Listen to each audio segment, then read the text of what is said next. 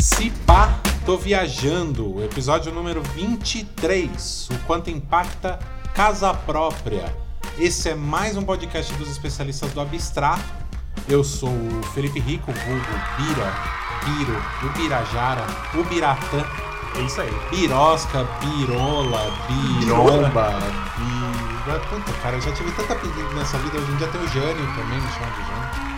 Aproveitando, aproveitando aí que você tá falando seus apelidos todos, de onde surgiu o Bira? Um dia eu conto. fica na, fica na, no suspense. É, mas vou apresentar os meus amigos que estão comigo aqui nessa noite chuvosa de São Bernardo do Campo, que esfriou pra caralho. Do meu lado esquerdo. São Berlondres? São Berlondres. Do meu lado esquerdo tá o artista em construção, o nosso calouro, Cateta Kai. E aí, Cateta? Aê! Aê, já, já, já, subi, já, já evoluí já, né? De evoluir já de estagiário pra Pra calor. calouro. Olha só, já tá no tra- São calor no frio. Que beleza, hein? Trocadilho de uniforme, horrível. Foi, foi da hora, Cateta, eu gostei. É. E do meu lado direito, apesar de ele não merecer esse lugar, tá o headbanger jurídico. Foi um termo que eu inventei. Você Essa é curtiu? novidade, essa é novidade. Essa é novidade. Você curtiu? É o Renato Linkevich, o Link. Salve, salve, queridos amigos! É um prazer estar aqui novamente para debater esses temas tão interessantes que a gente vem trazendo. E para dizer que que pese está sentado na direita do Birosca, eu estou na esquerda do coração dele, na extrema esquerda do coração dele. E para dizer aqui que a nossa princesinha, cadê a nossa princesinha perdida? Parece que a princesa se perdeu de novo. Você sabe que a nobreza russa tem esse costume de abandonar o povo quando ele mais precisa, Birosca. Mas é, foi por uma boa causa. O Romano, nosso filósofo do Irajá, ele não, não tá participando da gravação hoje. Resolveu uns problemas pessoais aí. Mas ele vai dar um salve aqui pra gente, pra vocês, ouvintes. Pra gente ele não deve satisfação. Mas pros ouvintes, sim. Então ele vai dar um salve aqui vai, vai falar com vocês aí, explicar o que, que tá acontecendo. Fala Diga aí. lá, Romano! Fala rapaziada do Centro e Adjacentes, aqui é o Romano, o filósofo do Irajá, e eu participei desse episódio de hoje porque eu não quis. Na verdade, não, eu acabei me enrolando com outros compromissos aí, infelizmente não pude. Mas eu vou dar minha opinião. Lógico que vou dar minha opinião, porque se vocês não colocassem a minha opinião, esse Cipato Viajante não seria bom, ok? Link. É isso. Tá certo. Eu desconcordo. Ah, O legal aqui é isso. O legal aqui é não concordar com o que o amiguinho fala, independente se você no fundo tá concordando veementemente. É por isso que a gente é muito falso. Exato, é um debate retórico, né? É pra ver quem ganha e não pra ver quem tá sendo. na verdade, quando acaba a gravação, a gente sai daqui, tipo, tá- atacando o dedo na cara um do outro e falando que um é melhor que o outro, mais inteligente, mais esperto, e eu sou mais bonito. Tá Isso é verdade, isso é É, verdade. vamos lembrar das nossas redes sociais, as redes sociais do podcast, arroba Viajando em todas as redes, em todas as redes que eu digo é Twitter, é, Facebook e Instagram, com maior atividade no Instagram, confesso. Então, quiser falar, trocar uma ideia com a gente, falar o que, que você achou, falou dos episódios, dá sugestão, falar tudo, chama lá no direct do Instagram ou faz um comentário e tal. A gente gosta muito de responder os amiguinhos. É legal aqui também nesse episódio falar que a gente passou dos mil plays total, tá, gente? Não num episódio só, coisa assim, mas dos mil plays totais nos 23, nos 22, né? Porque esse aqui ainda não tá no ar, vai estar a partir de quinta-feira, apesar que quando você estiver ouvindo já vai estar no ar. então- Eles estão no futuro, Birosca. é uma puta besteira tudo isso que eu tô falando. Mas a gente passou dos mil plays totais, totais. Muito obrigado pra todo mundo que escuta. Obrigado. E a gente tá com um episódio com 95 plays.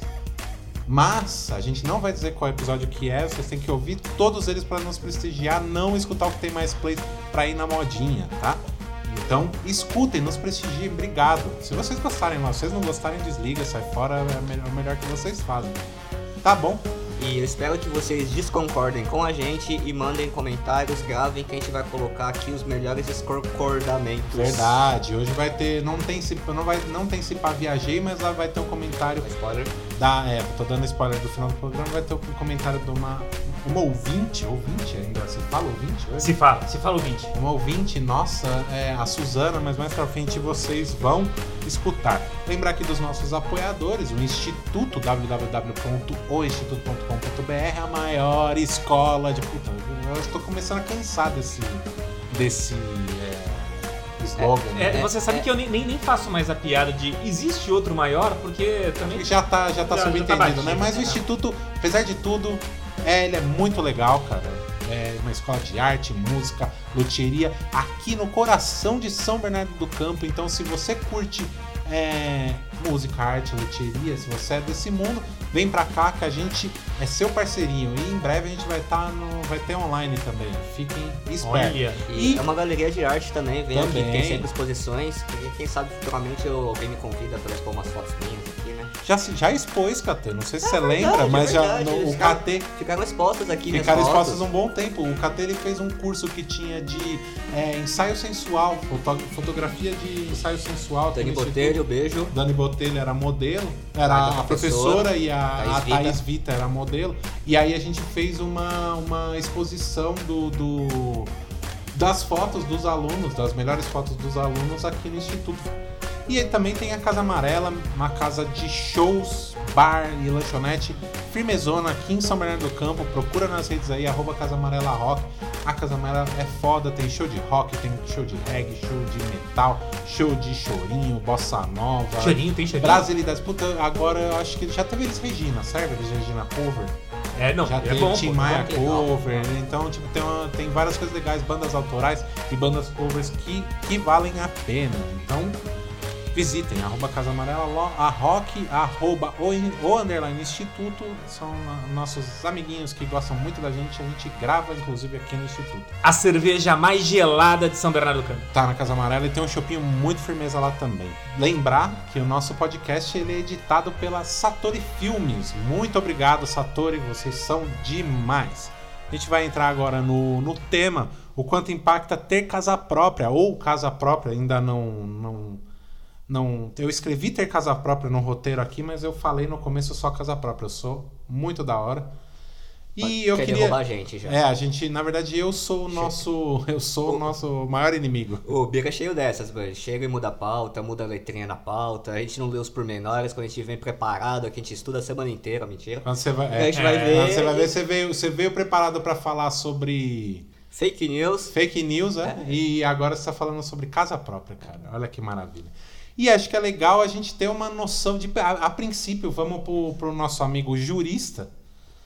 Pro Olha! link, pro link é, dar Muito uma importante. explanada pra gente sobre propriedade, moradia, é, noção de propriedade. Me explica por que, que de repente um cara é dono de um pedaço de terra e ele pode construir ali um. Ah, legal. Interessante. O- Essa pergunta é, é, é- é bacana pra gente fazer essas distinções, né? Que são essenciais aí pra gente discutir. O propriedade, no sentido jurídico falando, o, o direito brasileiro ele assume é, é, a teoria objetiva, né, de um cara chamado Rudolf von Ehring, que é um, um alemão, né, que diz que a propriedade seria, ah, desculpa, o Ehring é da posse, né, não da propriedade, mas de qualquer forma, Tá. o nosso o direito brasileiro ele entende a propriedade como aquele direito que liga o indivíduo, o sujeito de direito a um bem, a uma coisa, sendo-lhe facultados quatro características ou quatro direitos. né? Primeiro, de usar essa coisa, de gozar dos frutos dessa coisa, de dispor dessa coisa e de reaver essas coisas. Sucintamente, vamos, vamos colocar o que é cada um. Usar. Eu tenho uma casa, se ela é minha propriedade, posso morar nela. Gozar. O, o gozar dos frutos que ela produz. Se é a minha casa, eu posso produzir nela, fazer um campo, esse tipo de coisa, uma lavoura. Eu Tá. posso alugar e receber o dinheiro é, oriundo dessa locação. É, dispor, eu posso vendê-la. Se eu não quiser mais, eu posso vender para qualquer outra pessoa. E reaver, eu tenho direito de, caso eu seja, é, minha propriedade seja invadida, seja tomada de forma ilícita, eu posso Pegar acessar a tutela jurisdicional para buscar de volta essa minha casa. Tá, É legal. interessante a gente Isso é fazer essa... assegurado pela legislação, pela Constituição. Exatamente. Assegurado. Assegurado. Isso é interessante a gente fazer, por isso é a gente fazer essa distinção, porque a gente confunde muitas vezes com posse. Posse é diferente de propriedade. Na posse, é- é- ela tem muito mais. Aí sim, falando da teoria do, do, do, do Eyring, né? Que é, é muito ma- uma relação muito mais corpórea, física, que não precisa. Pode ser de fato.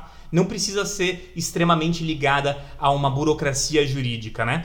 E nela você, você, você pode exercer uma ou outra característica de- é, de- desse- de- desses direitos que eu te falei. Geralmente, um possuidor pode usar ou pode gozar, né? Mas, por exemplo, um possuidor não pode dispor, não pode vender, por exemplo, propriedade. Tá, Vamos tá. supor, o instituto ele é possuidor aqui das dependências na Wallace Simmons, Uhum. mas o romano não pode vender esse imóvel, em que pese ele poder usar e gozar. Tá. Sacou? Então, essa. E é lógico, você. No, existe um título inteiro do Código Civil dedicado ao direito das coisas, dedicado à posse e à propriedade. Então é muito amplo. Você tem direito, por exemplo, de usufruto, que é o de usar e gozar, por exemplo. né? Você tem o direito de habitação. Né? E, e- e muitas vezes a gente, a, a- gente, na discussão, acaba se focando muito na ideia de propriedade, né? Considerando que propriedade pode, você pode dispor ou não, né? Talvez essa não seja a ideia, né? Na Finlândia, sei que ah, ou Noruega, esses países nórdicos, sei que é, o, o- o Estado muitas vezes provê moradias para as pessoas que não são propriedades é, propriamente dizendo desses indivíduos. Eles não podem vendê-las, Tá. saca? O Mas Estado eles têm tá o seu cedendo. exato. Mas eles têm, eles podem morar, eles podem alugar. eu Também acho que não. né? Imagino que não, né? Porque perderia a função, né? De um, de um- de um plano governamental Sim, de sim, moradia. Faz né? sentido. O, só recapitulando, me explica, me explica como se fosse uma criancinha. né? Certo. A diferença de posse e, pro- e- e- e propriedade. É, a A, propriedade. posse, a posse é como é, é uma cessão. Você está cedendo, por exemplo, o espaço. Não necessariamente. A posse, ela pode, ela, ela não precisa ter uma regulamentação formal jurídica. Por exemplo, uma propriedade de um imóvel, por exemplo, para você ser proprietário de imóvel pelo Você Código Civil de 2002, escritura. Exato, não só escritura. Você tem que ter o registro do título traslativo no cartório de registro de imóveis. Saca que você paga imposto, esse tipo de coisa, Tá. né? No- numa posse, por exemplo, você pode ter uma posse precária. Você simplesmente pode ter entrado numa terra e construído sua casinha lá, sacou? O, o- juridicamente, a posse ela não precisa ser exatamente regulamentada como um direito, como, como uma propriedade, entendeu? Por isso que até você fala tomou posse. Exatamente, exatamente. Ah, ah, você pode ter eh, adquirido um carro, mas para você ser proprietário do carro, você tem que ter lá tem que o, tá no teu o- nome. Tem que ter o DUT, esse tipo de coisa, né? Mas se você comprou informalmente ou usou ou foi doado por alguém, você tem a posse, mas não tem a propriedade do veículo. Ah, entendi. Então a, a propriedade está mais ligada ao registro, à regulamentação, do que, é, é, né, do que exatamente a compra e a venda do bem. O fato Juri- de então, possuir. ju- juridicamente, né, a propriedade ela é caracterizada por aqueles quatro, quatro direitos que você tem sobre ela, Sim, né? sim. Na posse você não teria. A posse seria uma forma mais reduzida. Mas é claro que uma coisa não exclui a outra. Sim, Um sim. proprietário, ele pode ser possuidor. Inclu- Saca? É, é, não é? Ele, ele- ele pode ser, não pode ser. Eu sou pro- o, o, o, o romano, por exemplo, ele é possuidor indireto, é, é, desculpa, possuidor direto das dependências do instituto, mas o proprietário do instituto é o possuidor indireto, porque ele tem a propriedade, em que pese ele não usar o seu direito de usar. Ele está usando o seu direito de gozo da propriedade. Ele alugou e está recebendo os frutos com relação a ela. É, o dono da casa, você quer dizer? O dono, do imóvel. dono do isso. imóvel. Isso, isso. Vamos lá. O imóvel onde está instalado o instituto é alugado. O. Certo. dono do imóvel, ele É o É o proprietário. é o proprietário. proprietário. Exato. E ele o, é, cedeu os- o, o direito.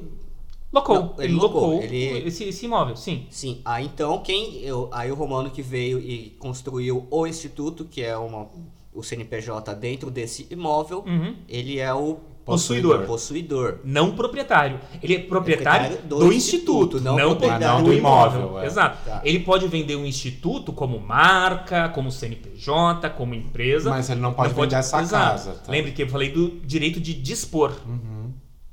Tá, entendeu, Legal. entendeu. Ah, agora acho que fez mais sentido. Então Começa tô- a falar juridiquês, é meio complexo, né, fi? É, Então, não, desculpa, é que às vezes tem essas, essas, essas questões que são, que são é, é, juridicamente muito. é, e existe todo um vernáculo, todo um vocabulário que é muito próprio do direito e às vezes Uhum. não fica acessível. Mas é importante essas perguntas para a gente deixar muito claro o que, que é cada coisa, senão o debate não, não vai fluir. Toda a área usa seu próprio jargão, Com certeza, que é com muito certeza. próprio, né, meu? Então, o, o- é que o direito é muito antigo. É, tá? é muito rebuscado, é bonito, assim. É. Tipo, o, cara tá con- o cara tá concordando com você, você fala, não, desculpa, não, não é isso, não, não. Não, mas eu tô concordando com você. Ah, então tá bom. Porra, obrigado. Mas então isso é legal pra gente ter uma boa ideia, principalmente essa explanação sobre é, a noção da propriedade e tudo mais. É saber que, tipo, por causa da Declaração Universal dos Direitos Humanos e uma parte de coisa tal, dentro disso aí, tipo, todo ser humano tem direito à moradia. Não necessariamente essa moradia é ter direito à propriedade, é ter um lugar dele, mas sim um lugar pra ele morar. É, é interessante é, é, essa questão também, que aí a gente saindo um pouco do direito, entrando mais no aspecto antropológico até, nem histórico, antropológico mesmo, do, do- do- da origem da propriedade privada, convenhamos aqui que quando o ser humano era, sei lá, caçador-coletor, que a gente não tinha um vínculo com a terra de produzir, blá, blá, a gente colhia as plantas, caçava os animais, quando se extinguia numa região, a nossa tribo Sair se mudava andando, né? Então, a propriedade privada não é um troço que existe desde sempre, né? Ela foi uma coisa construída, né?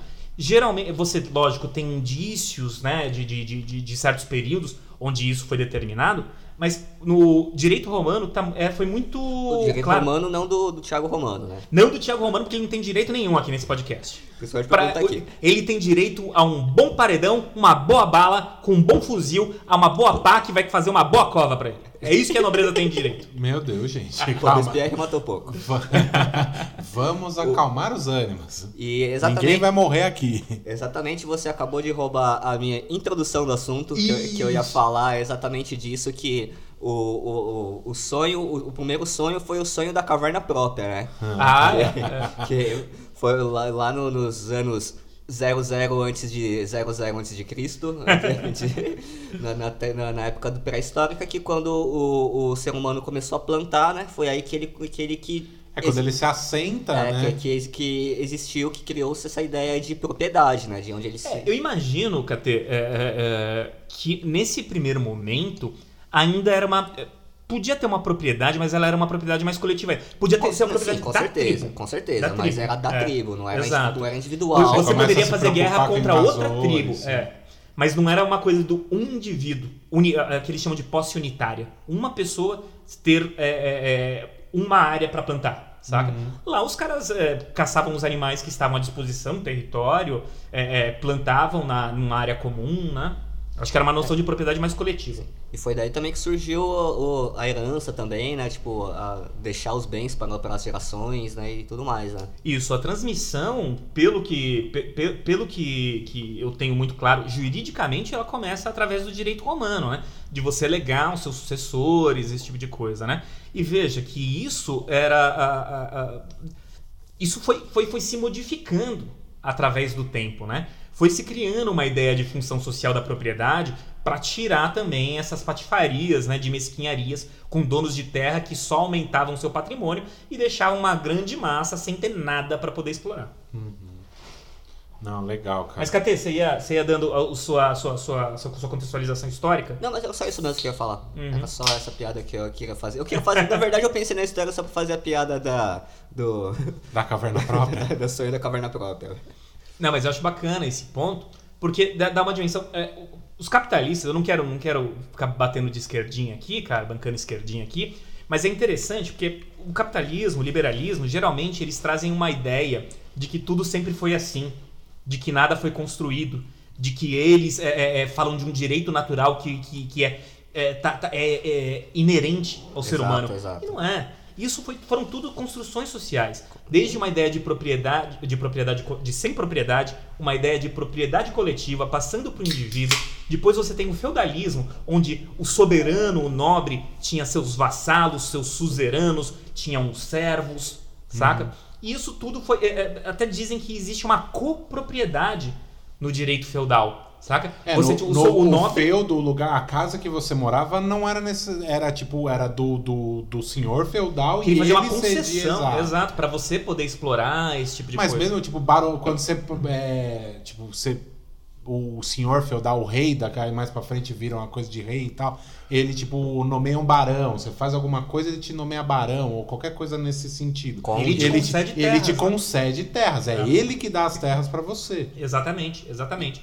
E você ainda tem deveres de vassalagem. Exato, pagar, de- impo- pagar Na impostos. Uhum. verdade, o imposto vem daí, muito antes um Estado existia. Apesar que Era o Estado já já, existia né? Era o- Estado no- na- em Roma. Mas ali o feudo não é muito, sei lá, cara. É, não deixa de ser um Estado, né? Uma, uma forma diferente, mas é um Estado. É, né? um estado feudal, É. normal. É. E, e é muito É recente de falar, aqui, de falar disso, é muito recente, né? A gente tá falando de 300, 400, 500, 800 anos, né? Uhum. Contar que a humanidade É, tem... você pensar, a Idade Média ela acabou em 1400, mil por aí. É, Então faz o que? 500, 600 anos que, que, que acabou esse rolê. e é exatamente aí que, que, que, que você tá falando, né, Link? Que o, o capitalismo prega isso, né? Que como se fosse uma coisa inerente ao ser humano, né? E uma coisa foi, que foi Não. criada... E mesmo o capitalismo ele tem o quê? 200 anos. É, É. E aí que vem a minha segunda piada do dia, que na verdade quem criou o sonho da casa própria foram os bancos, né? Pra poder financiar e alugar o dinheiro deles pra você comprar a sua casa própria. Foi aí que eles impuseram esse sonho da casa própria, que na verdade. Tem, tem tudo a ver com o enriquecimento através do financiamento e juros extorsivos. e- Exatamente. E, na- e, tipo, distorcendo o seu direito à moradia, né? cara? Exatamente. Tipo, todo mundo tem direito a ter um teto em cima da cabeça, não dormir no, no frio. É, eu acho que se existe um se existe um direito natural à propriedade privada, existe um mais natural ainda que é o direito natural de ter um teto para se abrigar da chuva, para poder cuidar da sua família, para poder cozinhar. E, e, inclusive, se você pegar e construir um teto em qualquer lugar que você queira, que teoricamente não tenha dono, você pode ser preso, pode ser processado. Pode... Sim, porque todo, todo lugar que não tem um dono, não é uma propriedade privada, é propriedade do Estado. Exatamente. Exato. E veja que terras, é, está, patrimônio público, não pode nem ser usucapido. É proibido o usucapião de bem público. Você não, você Porque não, é- não é for- a forceps, né? Eu Vou ficando, uma hora vira meu. Exato. Não, você pode fazer usucapião de bem privado. Mas se é do Estado, não pode, porque teoricamente existe o interesse da coletividade em torno daquele, da, da- daquela área. Tá, entendi. E não pode ser, ser, é, é, é, disposto por, por, por, por interesses de particulares. Mas o fato é que, cara, todo ser humano, segundo a Declaração Universal dos Direitos Humanos e todos os países que assinaram lá na parada e participam da coisa, todo ser humano, todo cidadão brasileiro, vamos falar do nosso país, né? Todo cidadão brasileiro tinha direito a ter um, um teto, ter um lugar para dormir sem ser no relento. É, e que a gente mais passagem, vê por aí não... Di- uma, é, moradia digna, né? Exato, não é, só- exato, não é só um teto, né, É. cara? É um lugar decente pra você morar, né, velho? E não sei, a gente sabe que tá bem longe de todo mundo ter um lugar pra morar, né? Eu tenho, tenho um brother, o, o Jones, ele veio do. advogado também. Ele veio do interior do Maranhão, de uma cidade chamada Pinheiro, que é a. Inclusive onde o José Sarney nasceu. Ó, Ele fala, cara, Eita. que não tem é, é, rede de esgoto na cidade.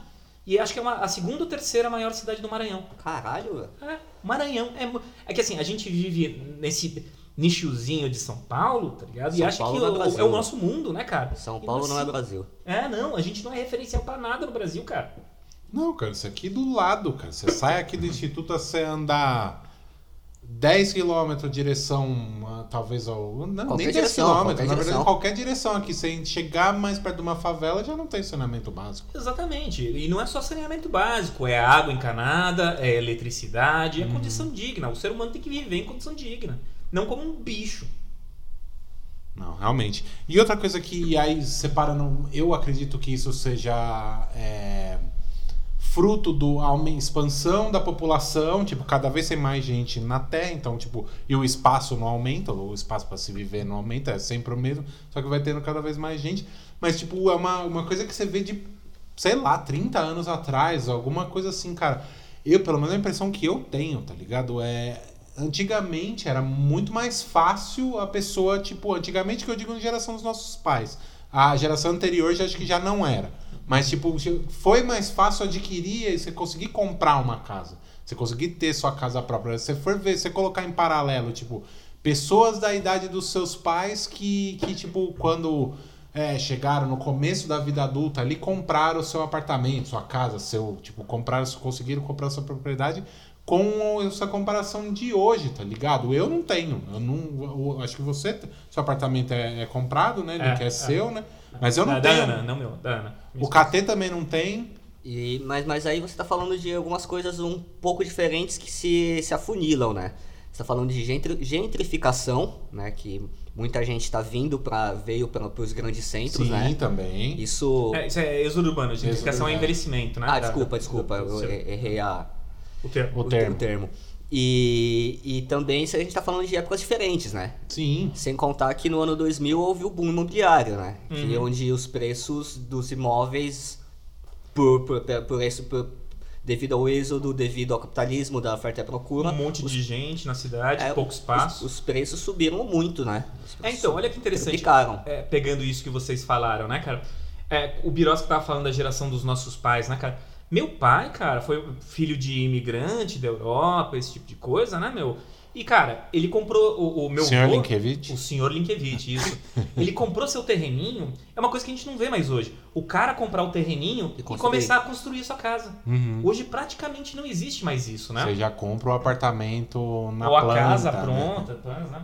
Mas também a gente tem que pensar que se a gente for comprar um terreno em- afastado numa cidade do interior, a gente ainda compra um terreno grande ainda por 10 mil reais. Mas isso, então, mas veja, isso é uma coisa que é interessante também, mas é, é- você, é, você vê que esse terreno do interior, geralmente ele vai ser adquirido por uma classe média que quer ter seu, seu, o, o- seu canto de lazer, né, a sua casa de veraneio, né? E ali com o tempo vai construindo, né? Mas não para exercer a moradia. Não, mas mesmo para exercer, se você, se você a gente pensar fora de São Paulo, eu não quero mais morar em São Paulo, eu vou para Sinop. Uhum. Ou você consegue. Terra do Roger Sen, né? É. É.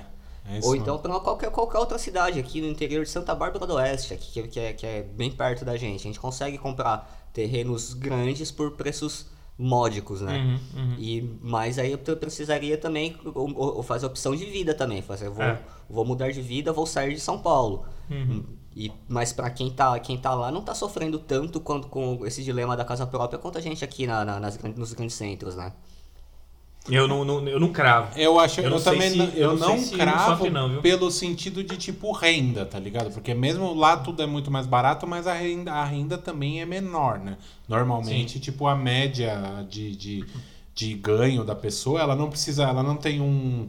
Nossa, qual que é o termo de gasto de, de vida? É custo? Custo de Com um vida. custo de vida tão alto, mas ela também não tem, tipo, ela não ganha a mesma coisa que se ganha em São Paulo. É, e mesmo falando em São Paulo, né, a gente tem uma realidade diferente do, do, do interior do Nordeste, por exemplo. Não, não são casas, propriedades que são de família, que são passadas hereditariamente. Esses terrenos, grandes terrenos que são vendidos a preços módicos, geralmente eles estão na mão de grandes latifundiadores de terra, construtoras que saem picando o seu, o seu latifúndio e vendendo as partes, né? Sim, sim, minha, minha família não. Já fazem muitos anos que vendem, mas minha família, meu pai e dois irmãos dele compraram um terreno num, num lugar em Salto de Pirapora, aqui Ah, no já interior de São lá, Paulo. Sorocaba. É, pertinho, Perto de Sorocaba, 17 quilômetros de Sorocaba, compraram um terreno dentro de um lugar que chama Terras de São Francisco, que é um condomínio É, fechado é. pra, pra que co- construir chácaras, tipo Sim. sítios, esse tipo É de isso coisa. que eu vejo no interior. Essa, assim. esse lugar, Terra de São Francisco, era um fazendão. Porque, tipo, em determinado momento, ou os donos, os filhos do ex-fazendeiro, da- ou então venderam aquela propriedade, tipo, os caras lotearam o lugar e fizeram pequenas propriedades dentro, do, dentro da coisa. Eu acho que, tipo, tudo vem. Aqui em São Bernardo mesmo, é. Que bairro que era um. fa- Algum bairro aqui do, perto do centro era uma fazenda, o bairro. O, É, dou- o te bairro dou um, inteiro. Um exemplo de, de São Paulo, que tem até nome, que é o Chácara Clabim. Chácara Clabim, Chácara verdade, era uma, Clabim era uma uma chácara chácara. que foi Santo Antônio, desmembra- desmembrada em várias matrículas diferentes e foram construindo lá os empreendimentos imobiliários. É, então, mas se eu não me engano, a Vila Gonçalves, aqui, bem do ladinho aqui, era, era tipo, era uma- um fazendão, tá ligado? Alguma, alguma coisa O assim. Parque Chessatuba lá em Santo André também tem o, o Parque Regional da Criança, onde tem uma casa grande lá, e ele lá era exatamente a, a- a casa grande de onde, é da, da chácara, né? E todo, todo o entorno era a, a, a chácara que. Produzia. Exatamente. que tinha- E hoje, hoje ficou só, só preservado só o parque, onde ainda existe a casa lá, que hoje é um EMIA. Uhum. Pô, Legal. É. E, e- e nessa relação aí, por exemplo, é, de, de, de- Minha Casa Minha Vida, vocês acham que, que ela veio pra salvar a gente dessa crise imobiliária, de que pobre não tem acesso, esse tipo de coisa? Sim e não. Sim, não. O, o, eu, meu, no meu entender, é, o, a Minha Casa Minha Vida, assim como o ProUni, né? Veio para tanto para ajudar os mais necessitados, mas também veio para gerar lucro para os grandes empresários também, né? Para os donos da, da renda. Porque o, o governo é, subsidia ou empresta o dinheiro, ou então, de alguma forma, é, facilita a compra, mas também, da mesma forma, você tá dando seu dinheiro para Umas grandes construtoras, né? Exatamente, velho. Eu acho, eu acho, eu acho interessante esse negócio. Acho que o Birosca vai até. Vocês, os dois vão recordar, né? Que num, num, num primeiro momento, é, quando nasce o Minha Casa Minha Vida, ele nasce para comunidade carente, é, oportunidade de financiamento de imóveis novos, né? Para poder construir. E em dado momento começa a subir a faixa de preço do imóvel e, a- e o valor do financiamento. De forma que a classe média hoje em dia acessa Minha Casa Minha Vida, né? Sim, sempre tô, a princípio o plano da, Minha Casa Minha Vida ele tinha toda a coisa do social e você tinha que comprovar uma renda muito baixa, tinha diversas é, diversas coisas que, que, que você precisava ter para você entrar no programa. Mais pra frente isso meio não que isso mudou, tá?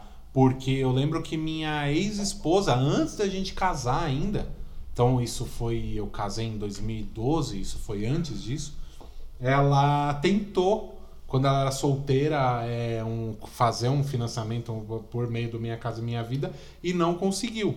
Com, porque a renda que ela tinha, alguma coisa que ela tinha, não, não contemplava. E, cara, ela era professora de inglês, tá ligado? Aham. Então, tipo, não tinha uma renda absurda. Ah, ao mesmo tempo, o irmão dela, que, tipo, devia ter uma renda mais ou menos igual a ela, só que em Joinville, já outra cidade, ela morava em Curitiba, é, ele conseguiu. O apartamento que ele tem é financiado pela Minha Casa Minha Vida. Então, não sei qual que é o critério, qual que é a... como é que foi que ele conseguiu fazer e ela só... Ele com ele, esposa, com, junto com a esposa, porque é junta ainda, né? É. É, vezes conseguiu fazer esse financiamento e ela sozinha não conseguiu. Uhum. Mas, tipo, que tinha, que tem, ainda tem toda uma, uma regra pra você poder, não é simplesmente. Aí, aí que eu me pergunto como é que Deltan conseguiu. O Deltan? É, cara, o Deltan da Lionel, ele tem um, teve uns apartamentos. É, aparta- apartamento financiado pelo Minha Casa Minha Vida. tá de brincadeira. Não. É, bom, isso demonstra como Isso é não vazamento. é pra, pra, pra, pra ajudar a população carente, né? E sim fin- aumentar as condições de financiamento de bens imóveis, né? É. O governo Temer fez uma reforma no, no, no projeto do Minha Casa Minha Vida exatamente, talvez para isso, né? Não vou dizer exatamente também, para não me comprometer, né? mas hoje, acho que, se eu não me, se eu não me engano, eu não, não fiz o estudo, mas a, quem tem até 27 mil reais de renda mensal ainda consegue entrar no Minha Casa Minha Vida. Algum número absurdo, assim. Caramba, né? Nossa, mas é bastante. né? É, é meio absurdo mesmo. Vou, vou, vou até pesquisar. 27 mil por mês. Caralho, Vou- se, eu, até- ti- se eu tirasse pesquisar 27 aqui. mil no mês, eu tava eu- felizão, vivendo em aparte hotel, cara. Não, pra você ver que maluquice, porque eu acho que você pode. é, teve uma. Acho que até no governo Dilma subiram a faixa de imóvel, porque tinha as faixas de valor dos imóveis que podia financiar, né? Pelo Minha Casa Minha Vida. Acho que foi até um milhão, cara. Você podia financiar imóvel de um milhão pelo, pelo Minha Casa Minha Vida. Salvo engano, viu, pessoal? Se pá viajei, é, façam as correções É, necessárias se, aí. se a gente estiver vacilando, vocês corrijam a gente. Por exemplo, se alguém falar fã aí da Lava Jato, do Deltan, falar mentira, ele não tem um apartamento, ele comprou com o suor de procurador dele. Aí eu, e você comprovar, você vai falar, mas é que ele tá. que rolou todo o, essa parte do Minha Casa Minha Vida, aquele apartamento. Ganha. Quanto é que é que ele falou? É 50 pila, não, 50 mil pica. Uma coisa com, com as palestras lá. Ah, né? sim, Aquela, é, nas é. trocas de mensagem que Sim, saiu do, sim, do Intercept. Vaza Jato. E ele fala de ganhar com, com palestra financiando o apartamento Minha Casa Minha Vida, cara. É, então, perdeu todo o, o, o, o, o, o programa, ele perdeu toda a sua função social, toda a sua origem, né? O, só pra fazer um, um Se Pá Viajei ao vivo aqui, Mas é, no, site da, é bom. no site da Caixa, é, famílias com renda de até 2.600 reais é, é financiado pela Caixa com taxas de juros de apenas 5% ao ano e 30 anos para pagar subsídios de até R$ 47.500. Na faixa 2, famílias com rendas de até 4 mil reais, você pode ter subsídios de até 29 mil reais. E famílias com rendas de até 7 mil reais, que é a faixa 3, é, o programa Minha Casa Minha Vida oferece taxas de juros diferenciadas em relação ao mercado, para que você conquistar a sua casa própria. Que, pelo que eu estudei, chega a quase 10%, mais ou menos 8,5% na caixa, diferente de 10, 11 praticados pelos outros bancos. É, não, aí é, é, uma. Mas ainda é uma, uma condição muito boa, né, cara? Assim, mas o. o, o mas tá. Então, tem, existe um teto. É, a renda familiar tem que ser de 7 pau. Isso, é a faixa 3 do, do, do Minha Casa Minha Vida. É, menos mal, pelo menos a gente não é. vê os absurdos de 27 pau, né? É, não, não. Eu, eu, eu me confundi por causa dos subsídios de 29 mil reais da faixa 2. Tá. Cara, outra loucura também, cara, que é. Não, não tem nada a ver com, com o negócio de programa social, mas que é uma bizarrice louca é o auxílio moradia do, do da magistratura. Da magistratura, Puts, né, cara? Não, Sendo que o cara, mora, o cara mora naquele. Eu entendo o auxílio moradia quando, por exemplo, o cara é do Paraná e, tipo, por causa de realocação, alguma Apoiado, coisa, é tipo, isso. leva o cara pro Pará, tá isso, ligado? Aí é. o cara precisa ter realmente. Mas, cara, o cara mora na cidade, ele trampa na mesma cidade. Tem uma casa na cidade. E ele ganha. E aí, por exemplo, tipo, o Bretas lá, que tipo, é ele e a mulher, os dois moram na mesma casa, os dois são juízes e os dois ganham auxílio moradia para morar na mesma casa, que é propriedade deles, na mesma cidade que eles trampam. Apoiado, como sempre, eu concordo em gênero, número e grau com o que o Birosca disse. Porra, é um absurdo é, ju dois juízes que são casados, moram numa casa própria, ainda receberem duplamente o benefício de auxílio moradia. Eu... Isso perverte, perverte toda a lógica do auxílio moradia. Como o Birosca disse, se ele tem que se deslocar, se ele é um juiz que mora no Pará, ele foi aprovado no concurso em São Paulo, tem que vir para cá, tudo bem. Mas acho que também com um tempo determinado, viu? Tá, sim, concordo. Ter... Até porque concordo, o salário concordo. do cara não é pequeno, ele consegue Exatamente. comprar o, o, a casinha dele suavemente. E sabe qual é o pior? A justificativa.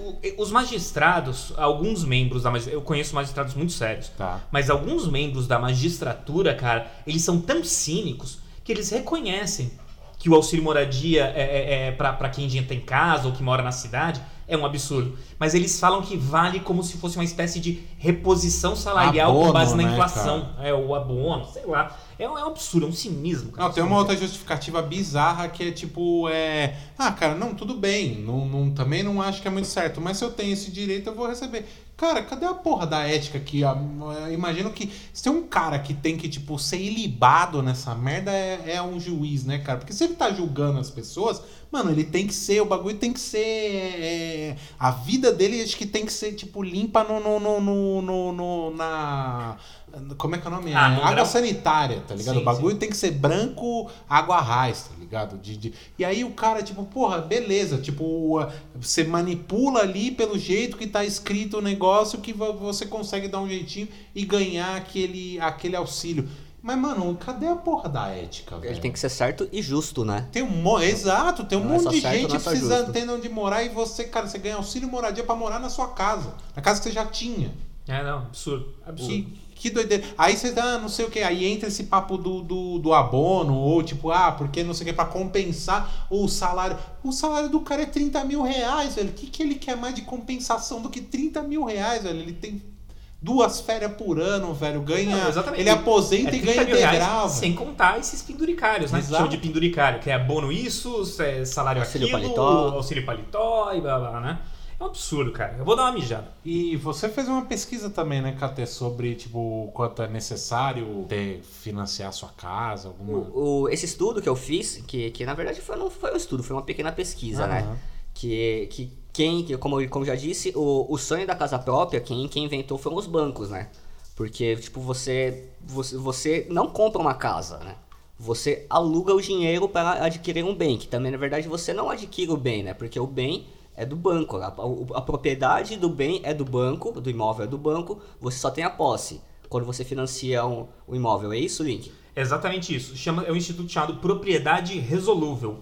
É uma propriedade que tem uma cláusula contratual que vai resolver a transferência.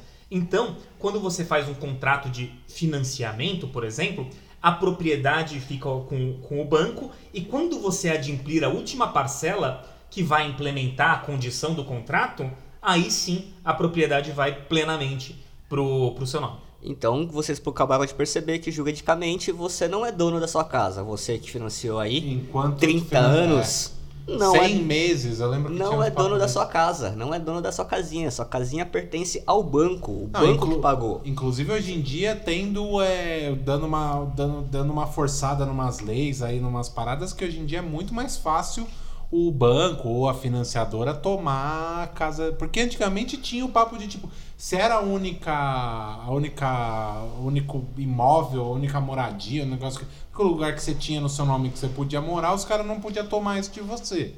E hoje em dia acho que não é bem assim. É, é que assim, para você ter uma situação de penhora, você penhora propriedade, saca? Então você tem que ter a plena propriedade do bem para ele ser penhorado. Se ele está financiado, como é que você vai penhorar uma coisa que não é propriedade ou que ainda não foi paga? E o banco? Vai, não, não gosto de pensar nisso, mas vamos pensar no direito do banco. Porra, é dele o imóvel. Ainda, você ainda não pagou tudo. Você pagou uma parcela só. Aí vai o seu credor, te executa e penhora. Na, na, na verdade, ele tá pegando dinheiro do banco, não seu. Não, mas ao- e ao mesmo tempo, tipo, você tá, você financiou em 100 vezes, você, você pagou 97 parcelas. Aí você, por algum motivo, na, na antepenúltima, você parou de pagar. Certo. Aí, o, o, o- na- durante o leilão do bem, você vai ter direito à sua à parte que você, né? Você não vai perder todo esse dinheiro, sacou? Você vai ser ressarcido da parte que você pagou, com certeza. Ah, menos mal, cara. Meu medo, porra, cara. Terminou. Pagou quase tudo, faltou, tipo, ficou. Sei lá, vai que seja 100 mil reais. Você pagou 97 mil, falta 3. Ah, não, parou de pagar. Você jogou daqui, 90 mil é. reais no lixo, No né? lixo. Que, Não. que porra que é essa? Não é o caso. Mas você, você vai perder a propriedade do bem. Sim. Aliás, a, a- posse do bem, né, cara? Que era o objetivo, né? Que você começou, que você, que você foi buscar o banco. É, não deixa de ser ruim pra É. caralho, né? E só para traduzir isso em números, é, se você financiar um imóvel hoje de 400 mil reais em 15 anos, é, para começar que você não, não, não financia 400 mil reais, né? Se você tinha um, quer, quer adquirir um imóvel de 400 mil reais, você vai financiar aproximadamente 320. Você tem que dar 20... É, você tem que dar oite- 100 pau, 120, 80 né? mil de, de, de entrada. Mais, mais ou menos. Uhum. E em 15 anos, só de juros de aproximadamente 12%, você vai ter pago para o banco 607 mil reais. Ah, então, mas eu não vou financiar, vou fazer um consórcio. O consórcio tem uma desvantagem, que você está pagando e não tem o bem. Uhum. E ah, mas é juros zeros, é juros zeros, mas é, tem a taxa administrativa além da correção pela inflação. Então depois de 15 anos, você paga para o banco 661 mil reais dos 400 mil que vale seu imóvel. É, Não, e parece- consórcio é coisa de gente rica, né, cara? Porque dificilmente você vai, é, tipo, gente com renda. Ô, Bira, eu, eu, eu acho que. Eu, Consórcio eu, foi eu inventado tenho- no Brasil, cara. Consórcio é tão ruim que foi inventado no Brasil. né? Então, eu tenho a impressão, cara, que o pessoal. eu- É porque eu lembro dos meus pais, não de casa, tá? Não de imóvel. Mas eu lembro dos meus pais fazerem consórcio pra carro. A minha mãe já lá fez, nos anos fez 90. também, sim, sim. Eu acho que era um meio que se tinha pra conseguir financiar. E assim, eu não- nunca estudei consórcio, aliás, é, é- é- é um ponto de interrogação na minha cabeça. Mas me parece que a médio prazo, se você for contemplado e tiver dinheiro pra dar o lance, às vezes parece que vale a pena. Agora, se você fica lá pro fim, não sei se vale. Mas eu também não entendo de consórcio. Vamos lá então, falando de lance. Se você, por exemplo, quiser fazer um lance nessa casa de 400 mil, desse, dessa carta, né, de 400 mil reais, você vai falar, ah, eu vou dar 30% desse lance aí. Você tem 120 mil reais pra dar na lata pra pegar a carta. De 400 pau. 400 pau. Você vai dar 120 mil reais. Tá. tá. Se você investisse esse dinheiro em tesouro direto, com uma- um, um- um investimento baixo, você em 15 anos teria 294 mil reais. Então esse é muito melhor você pegar esse dinheiro e aplicar do que dar no lance do consórcio. Assim, mas a ideia é que você não conseguiria comprar um imóvel, né? Isso que a gente tá. é, Isso que é, é importante ter claro. É lógico que os bancos co- cobram juros exorbitantes. É lógico que é abusivo, né, cara? Mas é, convenhamos aqui, cara, que a gente precisa de algum agente financeiro para conseguir comprar nosso imóvel, né, meu? Não, concordo, mas o grande problema são as taxas de juros que Ah, são sim, praticadas com certeza. Isso só no é- Brasil e não no mundo inteiro. É, não, isso, Isso- é injustificável. Isso que não tem, exatamente, injustificável, não tem o porquê, Ah. não tem...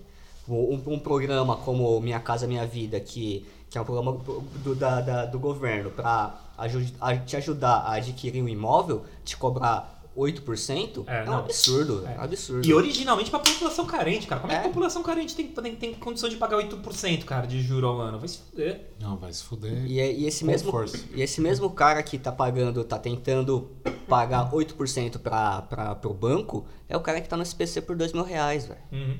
Por causa de 2 mil reais o cara tá com o nome sujo e não consegue. O financiamento. Exatamente, velho. É por isso que eu tava dizendo aqui que eu, que eu achei interessante. Que talvez, cara, o Minha Casa Minha Vida tenha sido um bom programa para financiamento da classe média, né? E para ajudar a construtora, porque, é, salvo engano, é só, é só imóvel novo, né? Não, você não pode comprar um imóvel usado pela Minha Casa Minha Vida, né? Eu acho que Eu acho que não, mudou. Ah, não é? tenho certeza. Porque antes eu tenho certeza que Sim, era, sim. que era só imóvel novo. Então, porque isso aí é um puta dinheiro pra construtora, né? Porque aí todo mundo vai pro Minha Casa Minha Vida, não, não pode comprar a casa da vizinha da rua dele que já tá construída, saca? Os caras vão ter que construir coisa nova, pans. Eu imagino até que pra financiar, na verdade, esse, é, a ideia também ali era é, aquecer mercado também, né? Porque você gera emprego com construção civil. você- É, um programa desse nunca vai atacar uma área só, ele vai, vai tentar movimentar todo, todo, todo um grupo, né, cara? Na minha opinião, sei lá. Mas também não sou economista. Mas é, agora parando pra pensar, cara, é, eu sempre. É um papo. Eu, era um papo da minha família, em algum rolê de família que teve não faz muito tempo. Esse papo de consórcio é coisa de rico, é coisa pra rico. Porque mesmo a prestação, a parcela do consórcio não é uma coisa é, fácil de se pagar. E o negócio do tipo dar um lance é algo. Cara, da onde? Você tá fazendo, fazendo um financiamento, tá fazendo um consórcio aí pra tirar uma carta de 400 mil que seja. Cara, da onde você vai tirar 120 mil pra dar um lance? O que eu acho que, que talvez com, com alterações legislativas, que é a, a- a facultar você sacar o seu FGTS, que geralmente um trabalhador só no FGTS vai ter alguma coisa como 50 mil, Mas 60 isso mil. você consegue Sim, da- é financiando a casa própria. Exato, tá ligado? exa- você precisa do, do consórcio. Sim, é, é- é isso que eu ia dizer. Ah, desculpa. Que com, com, é, com essa. é, porque isso também acho que não veio desde sempre. A- o poder de você sacar seu FGTS, mesmo o empregado, para financiar a casa, tenho a impressão que é um troço moderno. E talvez isso tenha matado o consórcio, Tá. saca? Eu tenho a impressão que o consórcio foi criado pelo, pela mesma galera que criou o título de capitalização, cara. Ah, é, cara. é uma coisa completamente sem, sem motivo pra existir, cara. É título de capitalização. Não faz o mínimo sentido, cara. Você deposita, você dá uma grana pro banco todo mês. Você, se você, você tem tempo, tem uma carência pra você poder resgatar essa, essa grana de volta. E mesmo depois dessa carência, se você quiser resgatar essa grana de volta sem antes do final do, do, do período do título de capitalização, você tem que deixar uma taxa daquele seu dinheiro pro banco e a parada não rende nada. Não rende nada. Não rende nada, poupança. nada, nada. Não rende nem poupança. Eu acho que rende mais que Não, poupança. não rende. Título de, eu já tive título de capitalização. Aham. Título de capitalização não rende.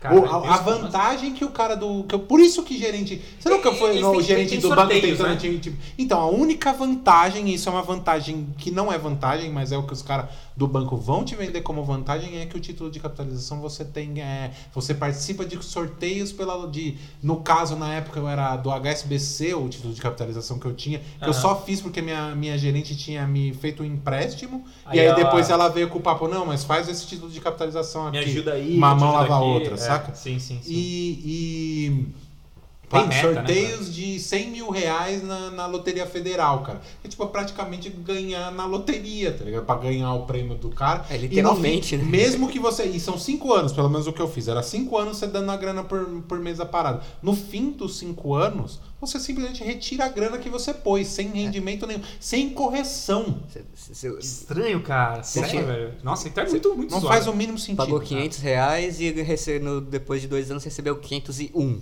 né? É, É. tipo, vai ter uma correção de tipo de. de, de... Ah, aquelas correção de por causa de, de flutuação de câmbio, né, cara? Mas é, é isso que você vai receber, exato. Você, você botou 500, você vai tirar 503. É, não. É penduricalho na sua conta. que é, Geralmente faz- ninguém, ninguém busca isso. Título de cala- capitalização não faz sentido, mas beleza, eu divaguei, saí do bagulho, mas é uma coisa que Não, mas é- eu já tive e não faz sentido. É, é, tá no assunto, tá no assunto.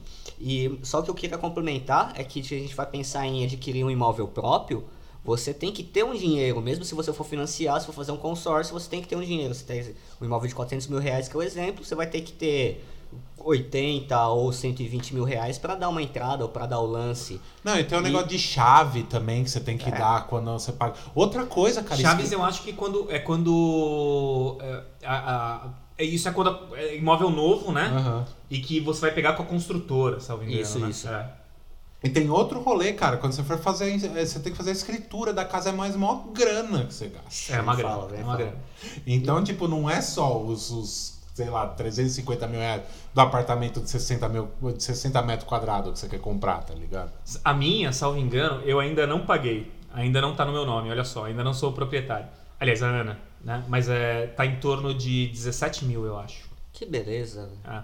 E só para complementar, se você tiver esse dinheiro de 80 mil reais e investir em 15 anos, que seria o, o, o período que do, do financiamento, só investir esse dinheiro sem acrescentar né, men- mensalmente ou anualmente, os 80 mil reais viram 196 e os 120 viram 294 em 15 anos. Então aí a gente tem que começar a pensar o quanto Isso vale. investimento em poupança. Não, investimento em, em tesouro, tesouro, Tesouro direto, direto, alguma tá. coisa que seja um É, então investimento poupança seguro. até é, menos, né? um investimento Seja seguro, mas que renda um pouco mais, É. tá? E então é, é, é para pensar, né? Quanto que você tem, o quanto você pode investir, o quanto compensa você morar de aluguel por enquanto, morar do que entrar numa prestação de 15, 20, 30 anos de um imóvel que não é seu, que vai, vai vir, a, ser- vir a ser seu Quando você for velho, quando você for velho. E isso você tem uma opção ainda, a gente não falou de você vai comprar um imóvel com o seu, o seu dinheirinho, você vai morar longe do seu trabalho, você vai morar longe do centro, você vai morar na periferia. Quanto de gasto você tem de vida e de, de transporte para ir até o seu trabalho, até ir ao, até, até o centro, né? Isso, o que pensar bem antes de, de, de fazer essa aquisição do, desse imóvel, né? Eu, particularmente, prefiro morar de aluguel e ter qualidade de vida, morar perto da faculdade, morar perto do meu trabalho, do que comprar um imóvel grande, bonito, que ter o sonho da casa própria que seja meu nos Aira 5 ou 7. Né? E que é, hoje é o que eu tenho condições de, de, de pagar mensalmente. E, e, e, cara, é- eu acho que o custo de vida é, é, é, é dispensar aí. Né? É, tanto, tanto tempo e o, e o custo. É interessante A- a- além do que, tem, tem um detalhe que, que, que eu não falei. É, dependendo do imóvel que você for alugar da sua renda, é, a parcela desse, desse imóvel de 400 mil reais pode chegar a 4 mil reais a parcela do, do, do financiamento. Uhum. Sendo que com 1.500, 2 mil reais você mora no mesmo lugar. Na mesma casa se você alugar do proprietário ao invés de comprar. Lógico que não pelo Minha Casa Minha Vida, porque Minha Casa Minha Vida só oferece opções para imóveis novos, de acordo com o site Ah, aqui. Então se você quiser comprar um imóvel usado, você tem que partir para um financiamento normal, que chega a 11, 12% de juros. Brincadeira, né? ao Que- mês, Ao- É. Anual, anual. Você vai, você- você vai financiar. Não, é anual, é. Mas você vai financiar pelo Itaú, tá ligado? Você É. não vai conseguir um financiamento na caixa. Até, con- até consegue, até consegue. Mas é, chega. Sem condições tão benéficas. É, é não quanto Minha Casa Minha Vida. Você vai chegar a quase, a quase 10%. Os outros bancos vão ser um pouquinho mais de 10%. Um pouquinho mais de 10%, 11%, 12,8%. Já em 15 anos você imagina o, o tamanho do rombo, né? É assim. Eu posso, posso só te interromper um segundinho? Porque eu acho que você tocou numa, numa situação interessante que eu queria debater. Posso colocar a questão? Claro. Que era o, o que você falou de morar de aluguel e, e, e morar de. E, e ter casa própria, né, cara? Eu, eu tenho, tenho, tenho, tenho uma questão sobre. Realmente, o. o- puta, cara, é, é- é realmente casa própria, os juros que você vai pagar com 15 anos, esse tipo de coisa é foda. Mas morar de aluguel também não, não, não parece às vezes um pouco de dinheiro. Porque você não tá construindo patrimônio, né? Com aluguel. Você tá pagando todo mês, mas não tem um patrimônio pra você. Esse dinheiro já era, né? Você acha que vale mais a pena morar de aluguel do que. Do que se você se, se for na- na- nessa lógica, realmente é bacana você morar de aluguel e guardar dinheiro. Mas tendo em vista que com aluguel a gente, o, o trabalhador vai gastar o quê? Um terço? Um quarto da sua renda? Saca? Pelo menos. Será que você tem condição de manter um aluguel e fazer uma poupança para comprar uma casa própria? Queria saber a opinião de vocês aí em relação ao aluguel ou casa própria. Tudo, tudo depende, né? Depende da, da, da educação financeira de cada um. Eu, por exemplo, não tenho nenhuma. Repeti de Eu repeti de ano nessa. Eu até, até conheço um pouco, estudei algumas coisas, mas realmente nunca investi. Mas o que eu penso realmente, pra mim, o que vale é uma hora e meia de trânsito, uma hora e meia de, de, de transporte público sendo amassado no Braz. Como é agradável isso, né? Isso, muito isso. Ah, você não gosta? eu adoro o trânsito. adoro ser amassado. Falou Birosca que mora, tipo, do lado do Nossa, trabalho. cara, eu- a pé 15 minutos. Quanto que custa isso na sua vida, cara? Nossa, é animal, cara. Se eu, se eu te Cê- pagar, cê- se eu te pagar 100 reais por dia pra acordar 15 minutos mais cedo, você vai? Você não vai, mano. Porque, porque 15 minutos de sono vale mais que 100 reais, mano. Tipo, é, é, é incalculável, cara. É incalculável esse, esse, esse bem-estar que Eu te não sei, acho que eu tô quase aceitando sua proposta, viu, Cadê? eu comecei a pensar aqui, cara, eu falei, porra, 100 conto por dia? 15 minutos? Não, mas fa- fa- falando sério, velho, tipo, é, é muito desgastante isso, tanto, tanto fisicamente, energeticamente, fisicamente, é muito Não, desgastante. tô ligado, né? cara. Então, cara, você ter de 15 minutos de des- descanso pra, Sim. pra- a mais, fala, ô, vou 20 minutos, ah, vou a pé, vou. vou não é não, o economizar a passagem, não é economizar a passagem os 4 reais. Também, isso conta também no fim do mês. Mas, poxa, velho, é. Isso eu acho que Qualidade é, vida, né, é cara? qualidade de vida, eu acho que não tem preço, cara.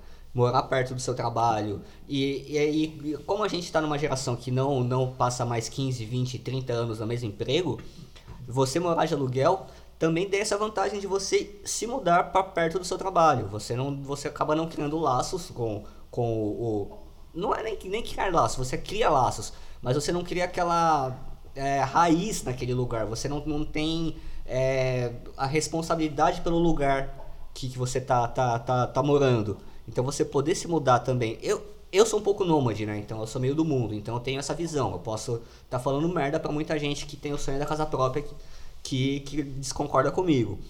Mas pra mim eu acho que, tipo, eu. é, e nos últimos, nos últimos anos eu morei em Santo André, morei em São Carlos, morei em São Paulo, voltei pra Santo André, volt- fui pra São Paulo e tô querendo voltar pra São Paulo de novo.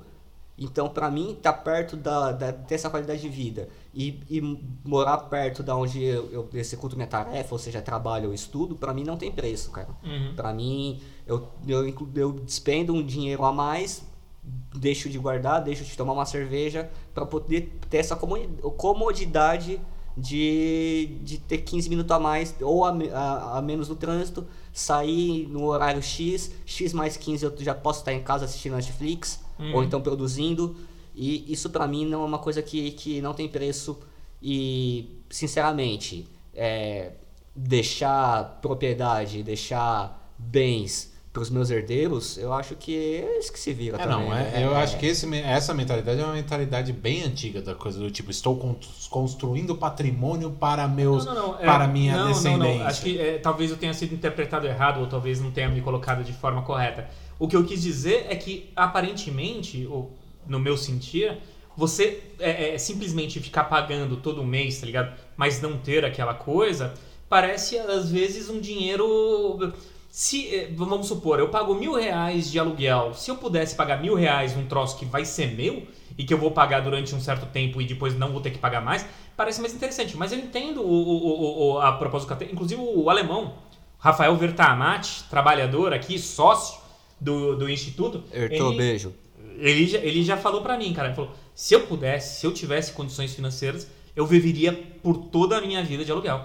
Justamente por esse nomadismo que o KT falou. Porra, eu gosto do ABC, mas eu trabalho em São Paulo. Ah, então vou pro Jabaquara, que lá tem o trólebus pra São Paulo e tem o metrô, é, tem o trólebus pra São Bernardo e tem o metrô pra São Paulo. Ah, mas aqui não tem agito. Porra, eu quero ir pra Vila Madalena ou pra Vila Mariana. Você pode. Puta, mas o Ipiranga, um bairro tão clássico, tão tradicional, com várias pizzarias que eu gosto, vou pro Ipiranga, saca? Você tem essa, é- é- é- essa disposição, essa liberdade pra fazer. Se você se, se enfiar num financiamento de casa própria, você não vai você, você não vai ter essa liberdade pra fazer isso. Então, não, entendo super. Eu coloquei essa questão justamente para nesse sentido de me parece, né? Eu, eu não tenho esse, esse estilo nomadista. Às vezes me parece, de- é, com todo respeito, dinheiro jogado fora, saca? Então. É, é, às, às vezes ele não vai pra lugar nenhum, entendeu? É só pra você é, viver seu dia a dia. Então, é que você, você já achou que eu tava indo contra você quando eu falei, você já se defendeu. Ah, não, eu sou Mas assim, é-.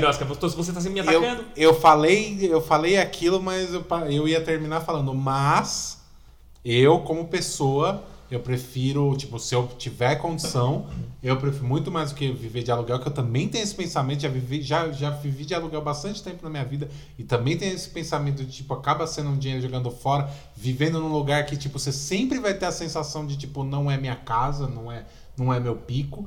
E, tipo, eu como eu gostaria de ter o meu lugar, do meu jeito, mas aí, tipo, num, num, num bagulho. Eu queria ter uma casa da hora. Tipo, não qualquer. Ah, mano, só pra ter minha casa, ter qualquer casa. Não, eu gostaria, se fosse pra ter condição, ter uma casa legal, num, num lugar legal, do, fazer aquela parada do meu jeito, com um quintal bacana. Pra Quero quebrar a parede, não preciso falar com o proprietário, Exato, tá ligado? Aí, é, é para esse tipo de coisa. Eu gostaria de ter o, a minha propriedade, mas também não tenho o tipo, o, não é uma, uma ambição de vida, de tipo, sabe, o sonho médio, a casa, sim, sim. o casamento, o cachorro, Mas se você, se você tivesse a opção, você vai é, é, ficar, sei lá, vamos, vamos, vamos vamos chutar uma data aqui. Seis anos, oito anos, na casa dos seus pais, ou e, e- e- e financiar uma casa própria, Uhum. que ainda está construindo, sei lá, demora, demora cinco anos, vai. Cinco anos morando com seus pais e pagar mil reais para sua casa própria, ou pagar mil reais de aluguel sem seus pais? O que, que você preferia? É, é, é, vamos, vamos escutar as duas opiniões, então. Cara, eu prefiro a segunda parte. Você prefere morar de aluguel? É, não, né, tipo. Cara, eu não, acho que assim. Hoje em dia, já com 34 anos, se você me perguntasse isso com 20, acho que eu ia escolher a primeira. Exatamente Hoje em falar. dia, como eu tipo, já, eu voltei pra casa dos meus pais, hoje em dia pra casa da minha mãe, hoje em dia eu tenho muita vontade de sair, voltar até meu cantinho e tal. Eu acho que eu vou na segunda, na segunda opção. Mas quando eu tinha 20 anos, pode ter certeza que essa era a A, primeira. a segunda opção é morar de aluguel. Morar de aluguel, é. Então, daí sair da casa dos pais. Hoje você, você preferia pagar mil reais de aluguel. Sim. Com 20 anos você pre- preferia pagar mil reais numa prestação e ficar cinco anos com seus pais para ter uma casa própria. Isso, porque tipo, não, não precisava sair da, minha, da casa dos meus pais de imediatamente, entendeu? Uhum. Hoje em dia eu tenho muito mais, eu tô num projeto pra, tipo, é, início do ano, do ano que vem, alguma coisa assim, eu consegui sair, finalmente ajeitar, já tô conseguindo ajeitar minha vida e terminar de ajeitar minha vida pra conseguir sair e morar sozinho de novo. Já joguei na casa eh, RPG na casa do Birosca e é uma casa enorme, hein? Lá Ah, tem muito a casa, conforto, a casa hein? da minha mãe é uma casa bem legal. Ah, morar com o não- pai e com a mãe é tudo de bom, né, mano? Comidinha, cama arrumada, de repente Ah, a comida quem faz sou eu, em Opa. casa, então. É, o Birosca, o Birosca É às vezes cozinha. atrasa nos jogos porque ele tá cozinhando. O almoço de domingo dele sai 4 horas da tarde. É, Que cara, beleza. É horrível. Eu cozinho, mas eu demoro. Mas o KT tava vindo num, num assunto interessante, a gente vai encaminhando já pro fim do. Não, peraí, ele tinha uma opinião sobre isso também. Esse- Não, exatamente. Ah, não, é a- A, verdade. minha opinião é exatamente essa, velho. Depende da sua idade. Se Uhum. você já tem essa, essa ideia de comprar com 18, 20, é, 22 anos e ainda, ainda mora com os pais, com certeza financia, paga os juros abusivos, mas você vai ter um, um, um, um lugar que você pode chamar de seu, né? Você pode Uhum. chamar de lar. Por mais que você não vá morar nesse imóvel, você vai, vai ser uma fonte de renda para você, com certeza. Mas depois que você, principalmente, independente da sua, da sua idade, você já saiu das- da casa dos seus pais, morou sozinho, casado ou não, ou sozinho ou com alguém, ou dividiu, voltar para casa, casa dos seus pais é desesperador, digamos É assim. voltar, É, é foda. apesar de ter tudo de bom lá, que você vai ter a roupa lavada, preocupação, mas do, do mesmo jeito que você vai. Você não se sente mais pertencido àquele lugar, é isso? É um pouco disso também. Tipo, você acaba se privando de sua liberdade. Você não pode fazer algumas coisas que você fazia é, quando você morava sozinho. Tipo, Uhum. andar, andar de cueca na, na, na, na sala. É, beber água de, de- Cara, eu saio na casa da minha mãe. Eu Você pode beber água na casa da sua Não, mãe? eu saio pra, eu, eu saio pra beber água descalço, minha mãe fala, ah, o chão gelado, você vai pegar gripe, Ah, menino. tá. Eu falei, caceta, eu falo, minha idade, velho, você ainda pensa, pensando Ah, nisso. mãe é mãe, é, então, não tem jeito. mas tipo, é uma coisa que você não se preocupa, mas as pessoas se preocupam com você, por você, né? Então, tipo, Uhum. Sim. isso é, não que atrapalha, não que seja ruim, é uma preocupação boa, mas, poxa, velho, você não tá se importando, alguém tá se importando por você, é um pouco limitador, digamos assim, né? E não querer dar preocupação pros pais também é um, é um ponto importante também, né? Tipo, de, de você tá sozinho, ninguém sabe o que você tá fazendo, então ninguém se preocupa também com você se você tá andando descalço na, na- no chão gelado. Entendi. E o que os olhos não veem, o coração não sente. É tipo isso, eu acho. Exatamente. E o que eu queria falar também, que, que a gente tá, tá nesse assunto de, de. É a crise habita- habita- é a crise habitacional, né? Tipo, o que o Boulos disse na, na campanha, que ele repetiu muitas vezes, que existem mais casas, casas do que.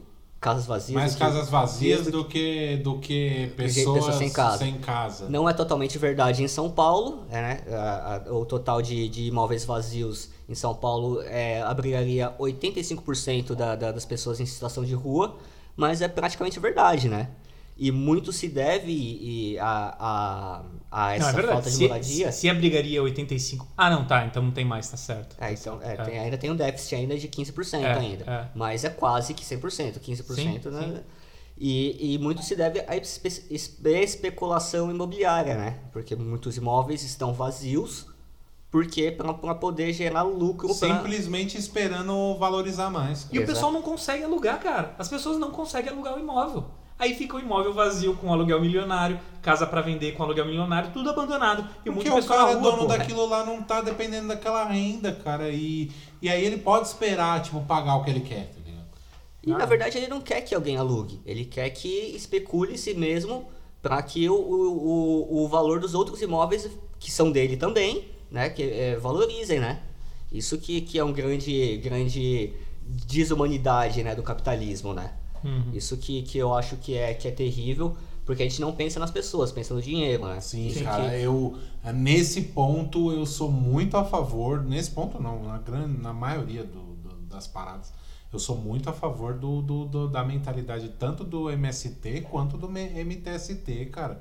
De tipo, realmente, mano, não tá usando a parada, o Estado toma e dá pra quem vai usar, velho. Na verdade, na verdade, não é o Estado que toma, né?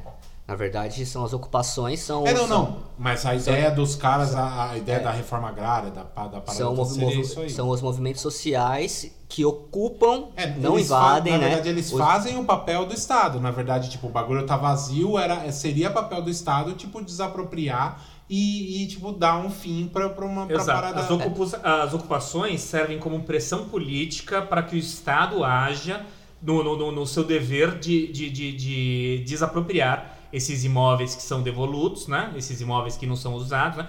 Porra, o eu vi entrevista do Boulos recentemente que ele fala, cara, que tem... tem- Bolos, tem- beijo. cara, se ele Tem escutar. eu imóvel, cara, que você, passou três vezes, três vezes, tá abandonado há mais de 10 anos e passou três vezes o, o valor do imóvel de dívida de PTU. Então, ele tá completamente abandonado. Não, tô- não é que assim, o Birosca vai alugar a casa dele, ah, e ninguém aluga durante um ano, vamos invadir. Não é isso, saca? São imóveis, cara, que estão abandonados há muito tempo. Não se paga IPTU, não se paga imposto nenhum. Não tá nem, colo- nem colocaram pra alugar. O, o bagulho tá às moscas, saca? Porra, aí gente passando, é, Passando passando, frio, frio, na né? rua.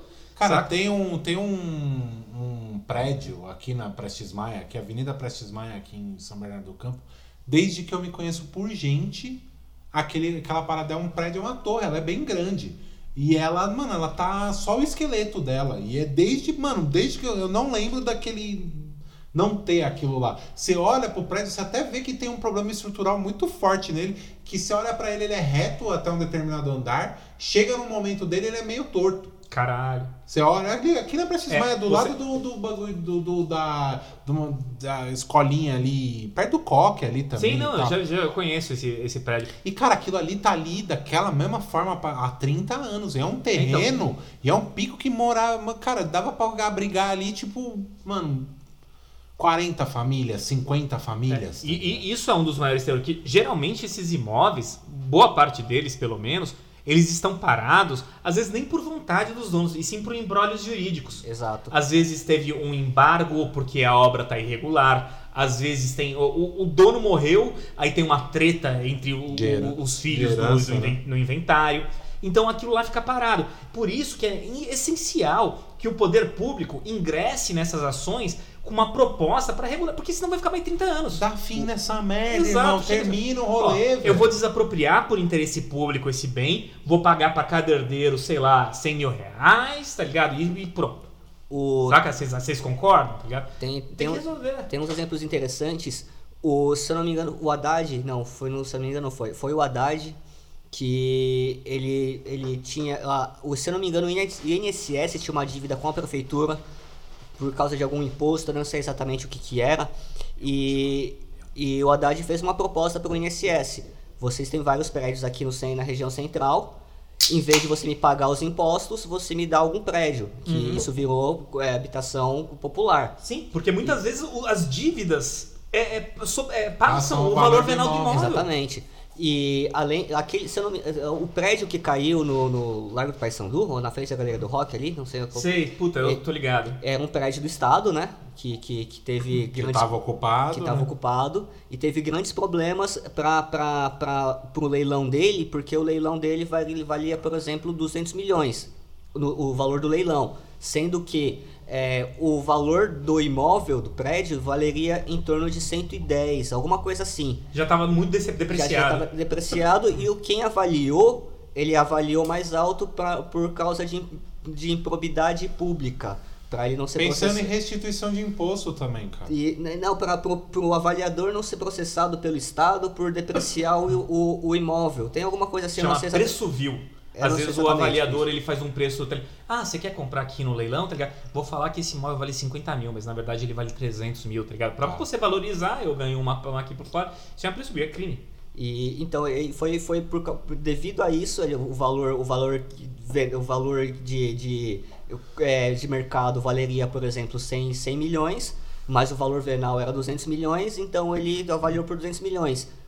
Aí ninguém comprou o leilão, ninguém comprou o imóvel no leilão, ficou abandonado muitos anos, foi ocupado e estava em processo de reforma né, da ocupação, a ocupação mesmo, junto o dinheirinho deles para reformar o, o, o imóvel para poder é, dar condições de, de moradia, né? Principalmente porque com, com esses imóveis é, comerciais, né, não tem banheiros é, individuais e cozinhas individuais. Então a, a ocupação reforma isso para criar é, a- as casas, né, os apartamentos individuais. E eles fazem isso com recursos próprios e estava nesse processo de reforma e nesse meio tempo teve, teve o desastre porque o prédio realmente não estava não, não, não tava passando por, por manutenção né, e, e aconteceu o desastre que a gente viu aí ano passado.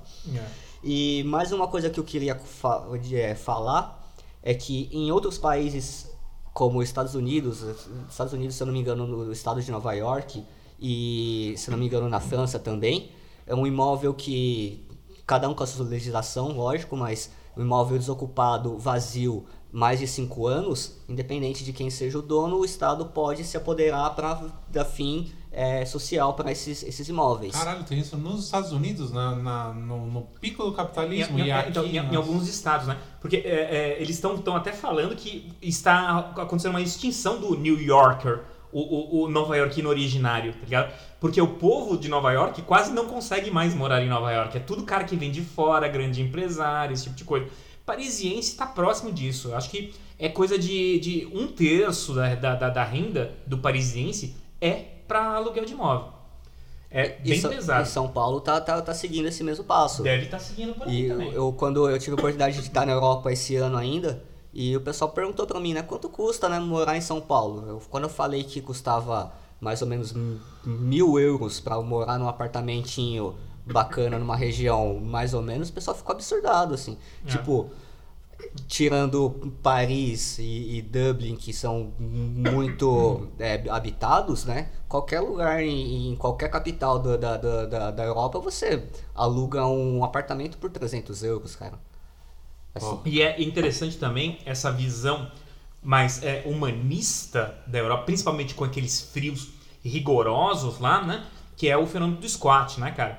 no squat, é, é, aliás, não, não só no squat, mas é, é, se, é, por exemplo, uma pessoa, uma família no inverno entrou na sua casa, saca? Pra, pra passar lá o inverno e eles estão tão desobrigados. Se você vai na sua casa, lembra que eu falei que um dos direitos inerentes à propriedade é a reaver, Aham. que você tem direitos de entrar com ações?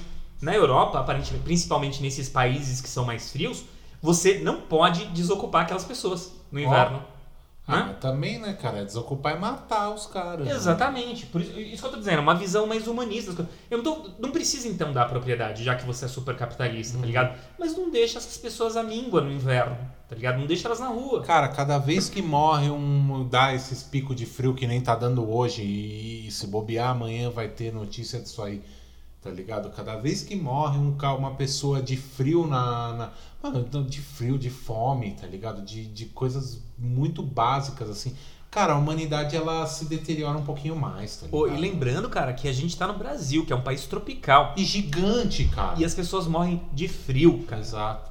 É, Imagina- é absurdo, cara. E é um país gigante que tem espaço pra todo mundo. cara. Tem espaço pra todo mundo que Uhum, vive aqui, uhum. tá ligado? Uhum. Tem espaço. Se é- é, tem espaço se a gente enforcar os latifundiários na praça pública. É. Aí sim a gente vai conseguir fazer a Aí nossa reforma. é, é, é, convocando o Robespierre. Que, Olha lá, gente- Revolução Francesa, hein? Vamos cortar pescoços. que, que guilhotinou foi pouco, que a gente vai se encaminhar pro fim do nosso podcast. Ah. Ah, Porque o assunto tá legal, mas já estamos com mais de uma hora e vinte de gravação. a gente tá cada vez ficando mais comprido, né? Então, agora eu dei até um corte pra ver se não chega em duas horas. Assim, tá? Pelo amor de Deus. Se, Vai- você, se você escutou o Rock Nacional, aguentou duas horas a gente falando, cara. Parabéns. Parabéns. Muito manda, obrigado. Manda um salve pra gente que a gente vai te mandar um brinde, vai. Que E nem a gente não exauriu o tema do rock nacional, viu, Não, cara? A gente vai, coisa vai pra ter uma falar. parte 2, hein? Verdade, verdade. Mas se encaminhando aqui pro fim, fazendo a boa e velha pergunta que a gente sempre Não, faz. não, antes tem, antes tem, tem coisa antes do. do, do, da- Ah, não, do Ah, Quanto não, Impacta. agora é o quanto impacta. Ah, tá, calma, tá, tá, calma, tá. KT, calma, calma. que a gente vai. A indicação é, é o ulti- a última coisa mesmo. Mas agora a gente vai pro quanto impacta. Eu vou perguntar agora pro. pro com- comecei com o rapaz à minha esquerda, eu vou perguntar pro rapaz à minha direita. À esquerda do seu coração. Na mesa redonda. É, link, pra você, o quanto impacta a casa, ter casa própria ou a casa própria? É, eu- a minha esposa, né, que é a dona da proprietária da casa, Pans, né, mas eu sou casado com ela, então eu peguei, cara, eu tô mamando nas tetas da minha esposa, porque o, o, o pra mim, cara, é uma segurança, uma segurança maravilhosa, saca? Sabe a ideia, o sentimento de que você, cara, pode acontecer, o, o, o mundo pode explodir, pode acabar, eu tô desempregado, saca? Eu tenho a minha casa, saca?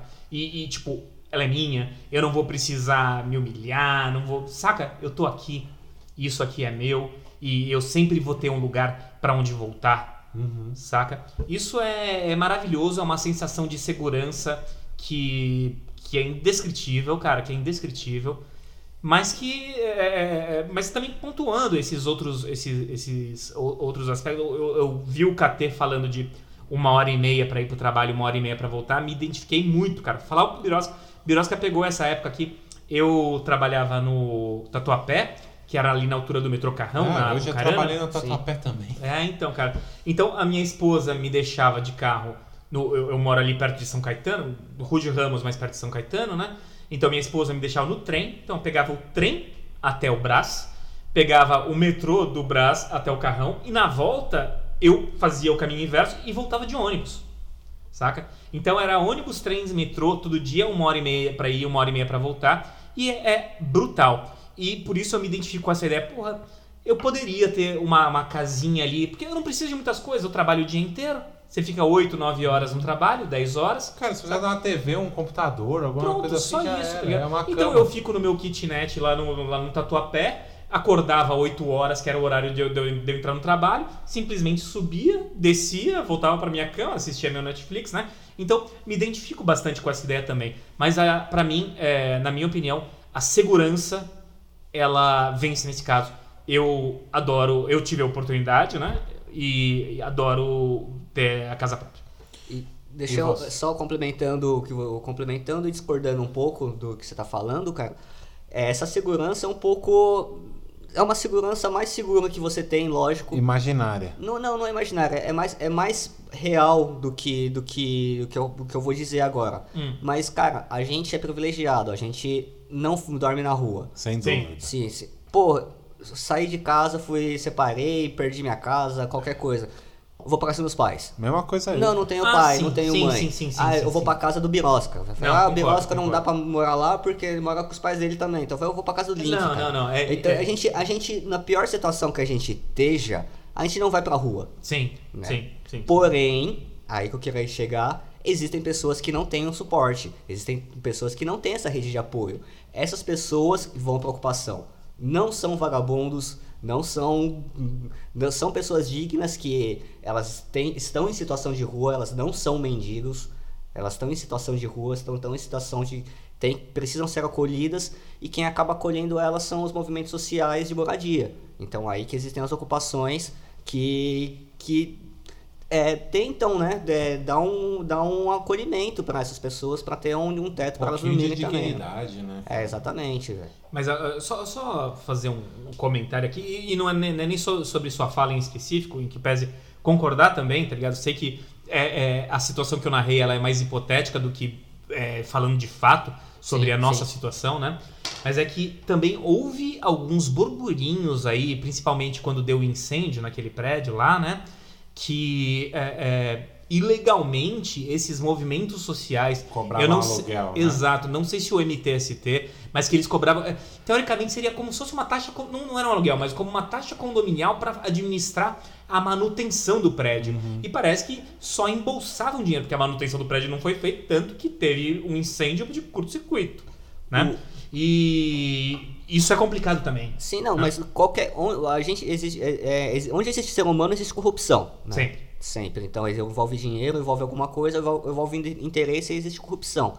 Se eu não me engano, esse prédio que caiu não era do MTST. Não, não era. Era do MTSXT. Se- Sempre Uhum. existem al- alguns movimentos ditos sociais que, que legislam, legislam não, que, que se dizem é, é, movimentos sociais para exatamente ter algum ganho em cima das pessoas em situação é, mais frágeis, né? Uhum. Situação fragilizadas, tem, tem sempre os espertão que vem para ganhar dinheiro. Não sei se esse movimento era, né? Mas é comum nos movimentos sociais ter uma taxa realmente de manutenção, que é exatamente essa taxa que faz as melhorias no, no, no prédio e, e, e as reformas necessárias para transformarem do- e, ah, os, os, os, os, os espaços em moradias dentro do, do- do- dos prédios, né? Uhum. É, eu, eu lembro, o alemão, ele, o alemão, esse nosso amigo Rafael Vertamati, seria interessante a gente ter ele aqui. Ele morou numa ocupação já, né? Sim. E a dele era Ouvidor roots, cara. 63. É, no ouvidor. E a dele era russo, cara. Ninguém pagava nada pra ninguém. O, o- o- existia meio que um síndico, mas ele era meio informal, saca? Se os caras falavam, ó, e- e- ele vinha, ele tinha uma coleta com o pessoal. Ele, falava ó, que tá- era tá rateio, os caras faziam rateio. né? Ah, é? Ele falou? É. Ele fala, não, não Ah, tinha não, mas tipo, esse condomínio. É, mas tipo, uma coisa tinha uma situação específica, é, os é. caras faziam um rateio pra sim, resolver. Sim, é. É uma, uma, uma coisa. E, e geralmente era um cara do. Era meio do it yourself. Um cara do condomínio mesmo chegava lá e. Tentava ir lá "Ó, resolver, eu vou exato." resolver essa fiação que tá zoada aqui. pô." O- me parece que o, o MTST é bem organizado e por andar existe um, digamos, o síndico do andar e ainda existe o síndico do prédio que é responsável por essas manutenções aí e tem as, essas as lideranças, né? Uhum. Que inclusive vão que ele- eles que vão pra rua, vão fazer os protestos e tudo mais, eles que organizam tudo. Agora, eu queria fazer uma pergunta, eu não sei se já se foi isso. Nesse, todos esses seus comentários aí, KT, já foi o seu quanto impacta em casa própria? Ou eu posso te perguntar? Não, pode perguntar, eu, vou- eu vou repetir tudo impacta? isso, é só uma hora e meia que eu falo. Não, o, o, a, gente, a gente fala, quando a gente fala de casa própria, é um, é um por mais que seja, seja imposto, né? É, é, é um sonho. A pessoa tem um sonho, é, é direito dela ter o sonho. E eu só, só peço que, para quem estiver escutando e pensando em adquirir uma casa própria, pense bem né, em tudo que a gente está refletindo aqui, para ver se é o melhor investimento para o seu dinheiro que você juntou aí durante toda a sua vida trabalhando, se é o, o, o melhor, melhor investimento para sua vida, comprar um imóvel, viver de aluguel, ou comprar tudo em bala jujuba. Não sei. né? Tipo, é, é, é de cada um. Tipo, eu falo por Jujuba é mim- ruim demais, pessoal. Porra, eu gosto. Eu gosto de bala de goma. Aquelas Jujuba forma- é bala de goma? É. Bala de jujuba é bala de Eu goma. de eu ursinho, de aquelas, de aquelas Yumi, assim, até Eu gosto delícia. Não, mas agora É, vocês é, dois, é. respondam objetivamente. Respondam objetivamente.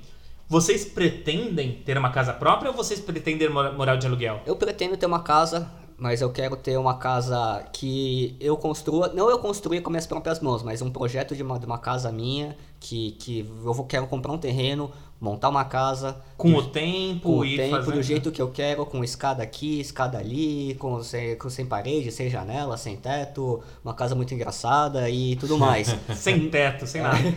E, mas é, um- é um, é um sonho de, de, de não, não comprar um imóvel, mas eu quero construir um imóvel. Tá. E entendi. também não, não necessariamente seja em São Paulo ou nesse lugar. Eu, talvez esse, isso só, só se concre- concretize daqui a 5, 10, 20, 15 anos, quando eu venha morar no interior ou então em outro país, e aí eu sim tenho uma casa que eu tenho uma construção que seja minha, um projeto meu, que, que eu já tenho idealizado desde os meus 15 anos. E é mais ou menos isso. Eu tenho eu sonho em ter essa casa, né? Entendi. Eu não que hoje eu quero ter essa casa, que eu necessite ter essa casa e tudo mais. Uhum. Entendi. Basicamente é isso o meu conto impacta. Eu vou, então vou, vou fazer o quanto impacta pra minha propriedade e vou entrar na. E aí eu já consigo responder. Vai entrar no link. Já consigo responder sua pergunta, Link. Boa, Birosca. É, Para de rir, Birosca. Mano, pra mim impacta. Cara, eu venho de uma, de uma, de uma situação privilegiada, então, tipo, eu não, não- minha família nunca foi rica, mas também nunca passei fome, nem cheguei perto disso.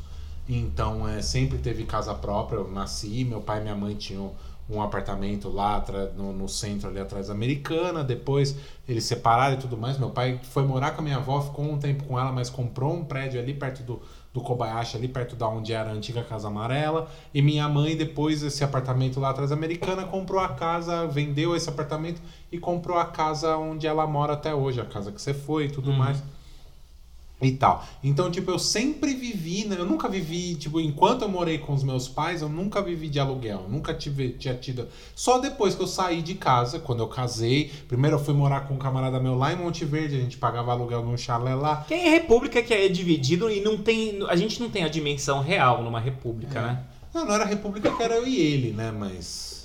Mas eu entendo o ponto que você está falando. Depois casei e tudo mais também. Fui morar de aluguel com a minha ex-esposa no, no, no, no- num apartamento lá e tal. Depois que eu saí desse apartamento, depois que eu separei e tal, fui morar com um outro amigo meu, o Leandro, da Casa Amarela. Fui morar com ele num apartamento também de aluguel na, na- ali no bairro Assunção e tudo mais.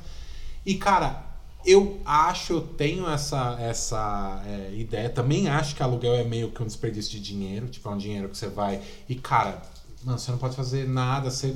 Porque, mano, quero mudar, quero fazer tal coisa e tal. Mesmo quero pintar a parede de outra cor. Vamos ligar pro proprietário? Não, não é nem vou. Eu quero pintar a parede de outra cor, você não precisa ligar pro proprietário. Mas quando você for entregar o imóvel, você vai ter que pintar da cor anterior. A não ser que você tenha feito um acordo. Então, realmente, cara, a casa própria, você ter o seu lugar, fazer do seu jeito. Essa parada que o, que o KT falou é o que eu gostaria. Eu também queria ter uma casa, tipo um terrenão, ou uma casa dessas antigas. Tem uma casa perto da casa da minha mãe ali, velho, que tem um terreno da hora. O cara tem um jardim sensacional. E a casa dele é mó da hora, mó grande. É uma casa mais antiga. Ela não é uma mansão. É uma casa grande, mas é uma casa mais antiga. E da- do jeito que se construía antigamente, com os terrenão, tá ligado? Essas paradas. Mano, eu piro naquela casa. Eu queria muito morar ali naquele Cara, lugar. só, só, só um parênteses aqui. A gente não tá ficando meio tiozão aqui, porque é, é muita ideia de, de, de, de, de, de Ah, cara aposentado, de trabalhador aposentado, Trinta e né? tantos anos começa a ir pra esse rolê, É, né? Mas não, não é. não, e todo mundo tem mais ou menos essa ideia, né? E a gente, quando é jovem, fala, puta, esses velhos que quer morar no que o sonho é morar no interior, construir uma casa, tá ligado? De veraneio e morar lá, né? Muito esquisito. Mas é, dizendo então, eu tenho sim vontade de ter o meu, a minha, a minha casa um lugar meu, minha propriedade e tal. Mas realmente, pra mim não vale a pena só pra dizer que é meu a porra de um, de um, de um, de um, de um kitnet ali na, na, na República. tá Zero. Aham. Não, não é, não quero. Eu Aham. prefiro morar de aluguel num lugar um pouquinho mais legal e tudo mais. Mas tenho sim é, vontade de ter o meu, o meu lugar. E o quanto impacta tá, e tudo mais, é, eu acho que é, é pura questão aí saindo da parada de, de noção da coisa da propriedade mesmo, cara, é, é o, ter uma moradia, ter um lugar mim impacta em tipo vida. Simplesmente isso, cara. É a diferença entre você morrer de frio e ter que, ou ter que colocar jornal embaixo das suas no meio das suas cobertas pra você não morrer de, de frio na Praça da Sé. É, e entre, tipo, você ter um tetinho, pelo menos alguma coisa ali, uma caminha É, e bom tudo ponto, mais de tipo ponto. de. A de- gente, a, gente, a gente fixou no- nos nossos sonhos e esqueceu de falar das pessoas que não moram, né, cara? Que não tem moradia. Bom Exato, então, tipo, É. eu acho que o principal é isso. é o- É, é a coisa. Não tanto a coisa da casa própria, quando a gente fala própria, a gente pensa, já entra na, na- na coisa da noção de propriedade.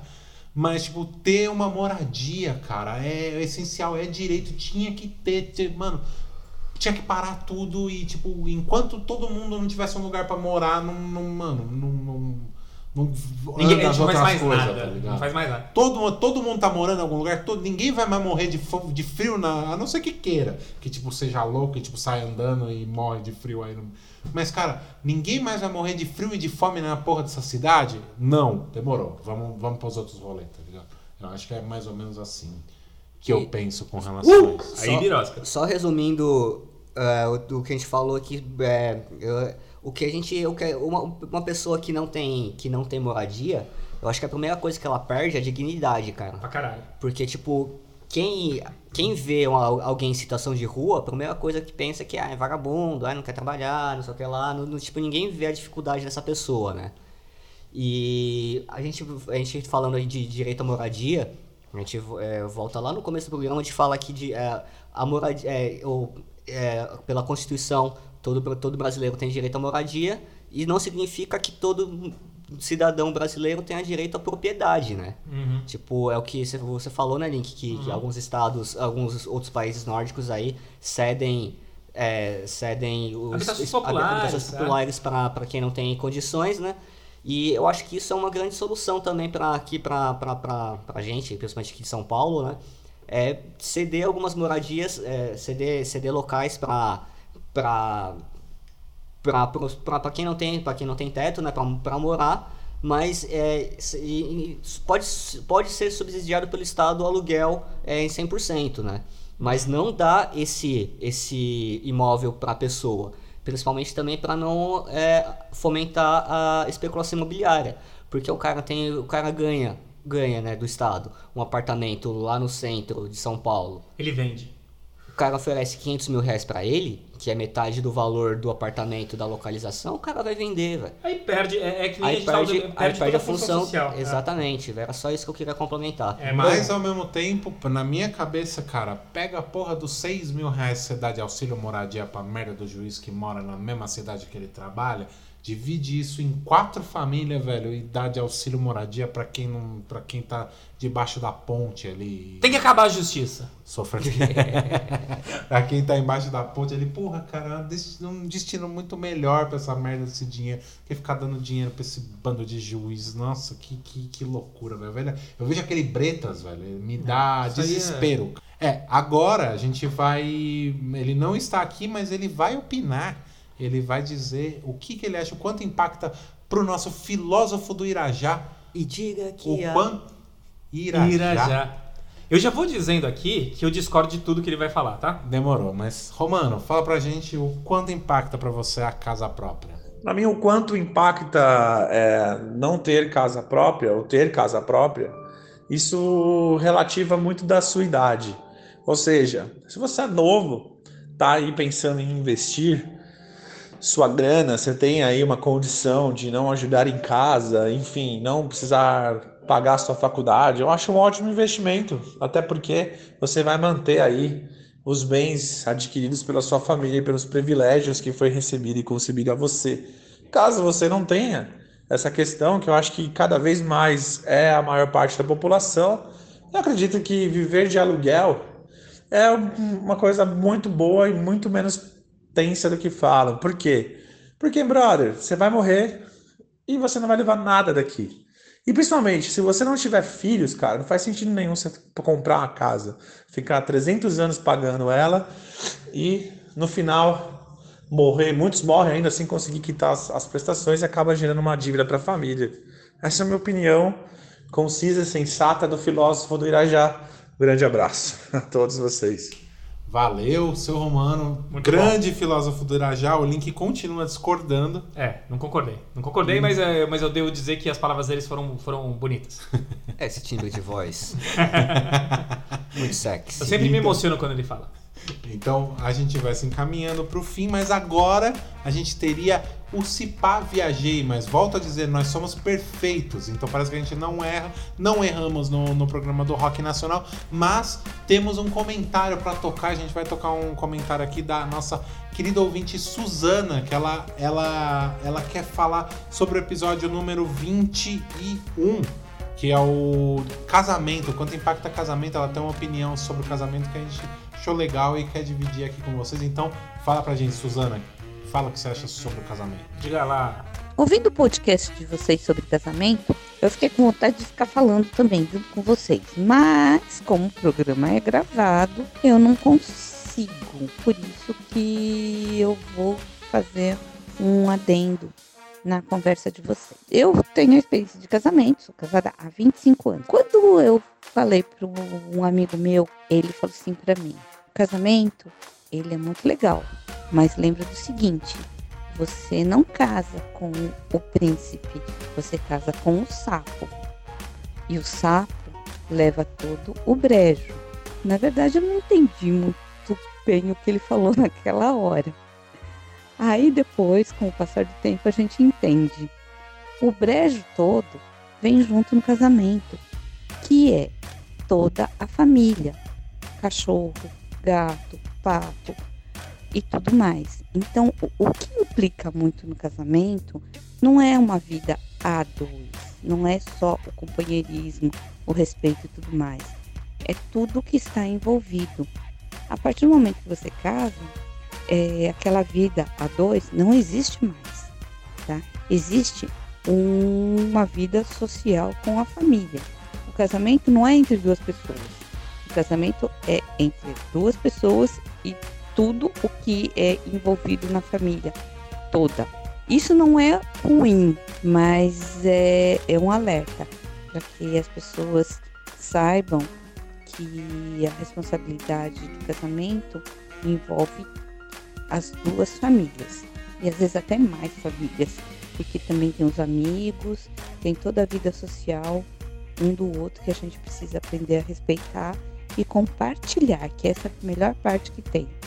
Se você não conseguir compartilhar a família do outro e os amigos do, do, do outro, do, do parceiro, da parceira, não vai dar certo. Beijo pra vocês. Valeu, Suzana. Muito obrigado. Pertinente, pertinente. Bem pertinente. Sim, cara. a gente não abordou esse aspecto da família, do que gira em torno do casamento. É interessante. Verdade, a gente não entrou nesse no mérito do, do- E eu digo mais que a coisa do, do brejo, do sapo que ela disse, eu acho que não é nem. Não só a coisa de tipo, ah, o cara traz família, mas a pessoa traz bagagem também, né, cara? Ele teve- viveu toda uma vida antes de te conhecer, antes de casar com você. E, cara, se as duas pessoas ali não souber lidar um com a bagagem do outro. Velho, você pode se dar bem com sua sogra, a família da sua esposa pode ser a coisa mais da hora do mundo, você considera eles seus irmãos, seus primos e tudo mais, cara. Se você não souber lidar com a bagagem da outra pessoa, com o que ela viveu até te trombar, cara, você num, num casamento não vai, não vai rolar. É, eu me esforço, eu vivo em guerra com a minha sogra. Caralho, Link. Beleza, velho. Beijo, dona Jussara. Que ela não escuta, ela não é ouvinte, não, né? Não, Ainda ainda bem. bem. Mas a Ana é, o Link já vai tomar A Ana é. um. A O Link já vai tomar um orelha. É. Vem por aí. E agora, agora, as redes sociais do programa, arroba Cipato Viajando, Twitter, Facebook e principalmente Instagram. É, dê sua opinião, fale o que você achou. Nos dê suporte, não suporte financeiro, nós não estamos pedindo dinheiro. Podia estar roubando, Ainda. podia estar matando, mas eu só tô pedindo que você diga o que você achou. E mesmo que você. Se você é tímido, não quer dizer o que achou, compartilhe com seus amigos. Dá um like. Existe like? Existe like ainda, Existe. ainda Então tem. dá um like, né? E compartilhe com seus E amigos. compartilha, e principalmente compartilha, cara, porque você gostou da gente, você acha que o seu amigo vai gostar? Mostra pra ele. E se você Sim. não gostou, compartilha com seus inimigos também. Manda pros inimigos, exatamente, cara. Fala isso aqui, você vai gostar, pau no cu. vai que ele gosta, né? e lembrar os nossos amiguinhos, nossos apoiadores, o instituto.com.br, na Aveni- na Avenida Wallace Simão 393 aqui em São Bernardo, Escola de Arte, Música e Luthieria, e a Casa Amarela, Casa de Show, arroba Casa Amarela Rock, ali na, na travessa da Avenida Kennedy, em São Bernardo do Campo. É da hora, cola lá. E agora a gente vai chegar pro, no- na hora que parece que o pessoal mais gosta, que são as indicações. E nós vamos começar com as indicações do nosso amigo KT. Ó, Fala Eu- pra mim, KT, o que, que você indica pra nós ó, essa semana? eu vou, eu vou, eu vou indicar através de um poema. Na verdade, Ih. não, não, é, um- não é um poema, é uma, é uma, uma passagem de uma música que, que alguém da mesa deve conhecer aqui, alguém que não está na mesa também deve conhecer.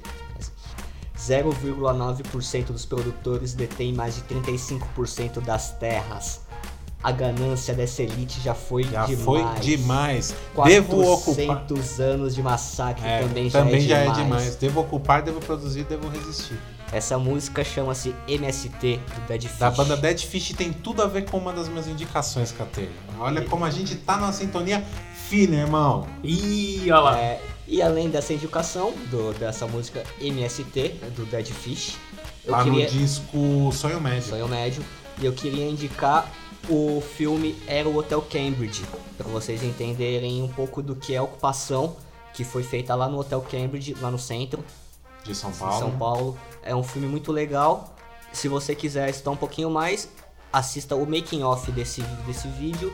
E tem um outro documentário chamado Hotel Cambridge também, que aborda o mesmo assunto e mostra um pouquinho dos bastidores da, da- do que é uma ocupação, né? Que não é invasão, explica exatamente as, essas diferenças, o dia a dia deles e é para quem não conhece, para quem tem um pouco até de preconceito, assiste e você vai entender um pouco mais, vai gostar ou não, vai achar que é certo ou não, mas pelo menos vai entender um pouco da realidade dessas pessoas que vivem em situação fragilizadas aí. Bacana, bacana, cara. É, eu vou dar as minhas indicações, ninguém me perguntando, mas eu vou dar minhas indicações para emendar no KT. O- uma das minhas indicações é um disco. E o disco é da banda Dead Fish. Caramba, olha de só, novo. olha só que loucura. Já era a minha indicação, mas na verdade vou indicar o disco novo deles, chamado Ponto Cego. Acabou de sair agora, deve fazer, não faz nem um mês. Cara, os caras estão. O Rodrigo, na verdade, que é o cara da letra, né? na- na- o vocal e compositor. E advogado? E advogado, ele é da sua galera, Link. Olha lá. Apesar que ele é do hardcore, bem mais legal que você. Zoeira, você tá no meu coração. Mas o disco Ponto Cego, cara, eles, o Dead Fish ele veio, voltou pro protesto com força total. O disco é completamente construído em cima da situação do país que a gente vive hoje. Então tem música pro Bolsonaro, uma música chamada Messias, é a música sobre o Bolsonaro. Tem a, a primeira música do disco, eu esqueci o nome, ela tipo trata sobre o golpe, toda a história, tipo desde o golpe na Dilma até onde a gente chegar a eleger esse cu que tá no, no- presidência. É, Tiozão do churrasco. é. A gente Nossa. elegeu o tiozão do churrasco, gente. Que loucura, aquele cara que ninguém gostava, velho. Aí foi lá e elegeu o cara. Que doideira, mano. É, os tempos que a gente vive. Cara, vale muito a pena o disco Ponto Cego. Tá pedrada, hardcore dos fortes e, cara, as letras estão muito boas, tem muita música boa nesse disco. Recomendo e muito. E a outra indicação que eu vou fazer é de uma série, tá no Netflix, tem três temporadas e ela chama The Last Kingdom ou O Último Reino. A série ela é baseada nos livros do autor Bernard Cornwell, que eu sou fãzaço, eu já Sua indiquei, segunda indicação. eu já Bernard Cornwell. indiquei livros do Bernard Cornwell aqui no, no podcast, no Pato Viajando. A saga do Os Shark. livros do. É, as, é, nossa, como é que é? As aventuras de um soldado britânico nas guerras napoleônicas. É a saga do Sharp. E agora eu vou indicar, é, baseado nos livros das Crônicas Saxônicas do, do Bernard Cornwell. Essa série foi construída. As primeiras duas temporadas, a primeira e a segunda temporada é, é, produzidas pela BBC. Ou pela NBC, ah, puta, agora eu, eu- Mas tudo bem, depois eu confirmo. E agora a terceira temporada e a quarta, que já tá confirmada estreia, no- parece que no fim desse ano ou começo de 2020, produzidas pelo Netflix. E a história conta, se passa ali pelo século, entre o século 9 e século 10, então entre 800 e 900 depois de Cristo. E a saga, pra quem ela ela tá no mesmo período de uma série bem mais conhecida, bem mais hypada da, da rapaziada, que é a Vikings. Então, tipo, você imagina a série Vikings, que é da- do, ponto de vista dos dinamarqueses, dos, dos vikings, dos, dos guerreiros nórdicos, é, invadindo outros países, da invadindo a Inglaterra, ali ainda não é Inglaterra, é, invadindo a Os França povos, né? e tudo mais. Essa série é do ponto de vista do povo inglês. Então, tipo, na verdade, na época a Inglaterra eram vários reinos, né? Tinha Wessex, tinha a Anglia Oriental, a Mércia, é, Nortúmbria, que é o reino do norte. E a- é, o personagem principal é o Uhtred, que na verdade ele é um filho de um lord é, da Nortúmbria, do dono da, da- de terras na Nortúmbria, e tipo, a terra é invadida pelos dinamarqueses. Na série eles chamam de daneses, mas são os dinamarqueses, né? Danish. É, e eles é, invadem a terra, dominam a terra do pai dele e o Uhtred, ele, tipo, a família do cara é morta, mas nem é pelos vikings, é pelo próprio irmão do, do pai do, do Uhtred. Mas Spoiler. o- não, isso não é spoiler, que é tipo o primeiro capítulo, 15 minutos, primeiros 15 minutos é isso que acontece. E o Uhtred, ele é adotado pelos, pelos vikings, pelo, pelos dinamarqueses. E ele é criado como, como pagão, como na cultura viking e tudo mais. Só que ele é inglês, ele é, ele é da ilha da Bretanha ali. E mais pra frente tem um rei famoso. Então o legal da- dessa série é que tipo, o Uhtred é um personagem fictício naquelas, porque existiu um cara, tem na história britânica um Uhtred, o Uhtred o Magnífico, alguma coisa assim. É baseado nessa parada. O Bernard Cornwell que escreveu, tipo, ele diz que é da linhagem desse cara. Esse cara é da, e tal. Mas, tipo, é personagens fictícios dentro de um contexto histórico. Então, tipo, um, um dos personagens principais da série é o Alfredo. Alfredo Máximos, acho que hoje até. É, Alfredo o Grande. É um- é- foi o cara que, tipo, teve a ideia da unificação do reino britânico, dos reinos da Britânia pra virar a Inglaterra. Então foi o cara que começou. Ele, saxão, ele tenta, tipo, expulsa na época das invasões dinamarquesas, né? Ele tenta expulsar os, os pagãos da terra da, da Inglaterra e formar uma nação unida, pegar toda aquela ilha e ser uma nação só. E o Uhtred é um guerreiro, ele é um guerreiro muito foda, só que ele é pagão. Então, tipo, fica nessa treta do Alfredo, que o Alfredo precisa do Uhtred, que é um cara que, tipo, é, vira general, comandante Ele dos tem um diálogo, pá. Só que ele tem todo o rolê, porque o Alfredo, ele é muito beato, cristão, beato. Nossa, cara, eu assisto a série xingando o Alfredo. Caramba. Porque ao mesmo tempo que o Alfredo, eu acho ele um personagem muito da hora, cara. Mano, ele toma umas decisões bizarras simplesmente porque o cara não é cristão, tá ligado? Caramba. E ele não pode confiar no. Então, tipo, quando eles estão necessitando muito, chama o Uhtred. Aí quando o Uhtred fez o papel dele e resolveu, e fala, ah, mano, mas esse cara não é cristão, cara. E agora é um pagão é, comandando meus exércitos, tá ligado? Que porra que é essa? E fica nesse rolê. E eu acho muito legal é, retratando como é que a galera vivia na época e como era, mano, mano, viver naquela. Se hoje em dia é difícil viver, velho.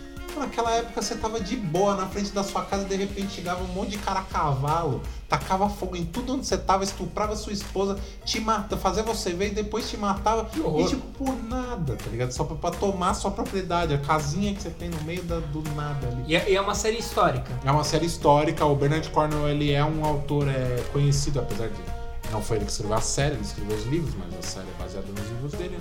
É, ele, é, ele é muito conhecido, ele tem duas coisas que eu acho que ele é primordial escrevendo. Primeiro, descrevendo batalhas, então as batalhas da série, copiando os livros, as batalhas são incríveis. Parede de escudo. Principalmente por causa da coisa da parede de escudos, que tira aquela mentalidade que tem de, de, de filme medieval, que tipo, as guerras é um monte de cara correndo um na direção do outro com as espadas levantadas berrando, "Ah!"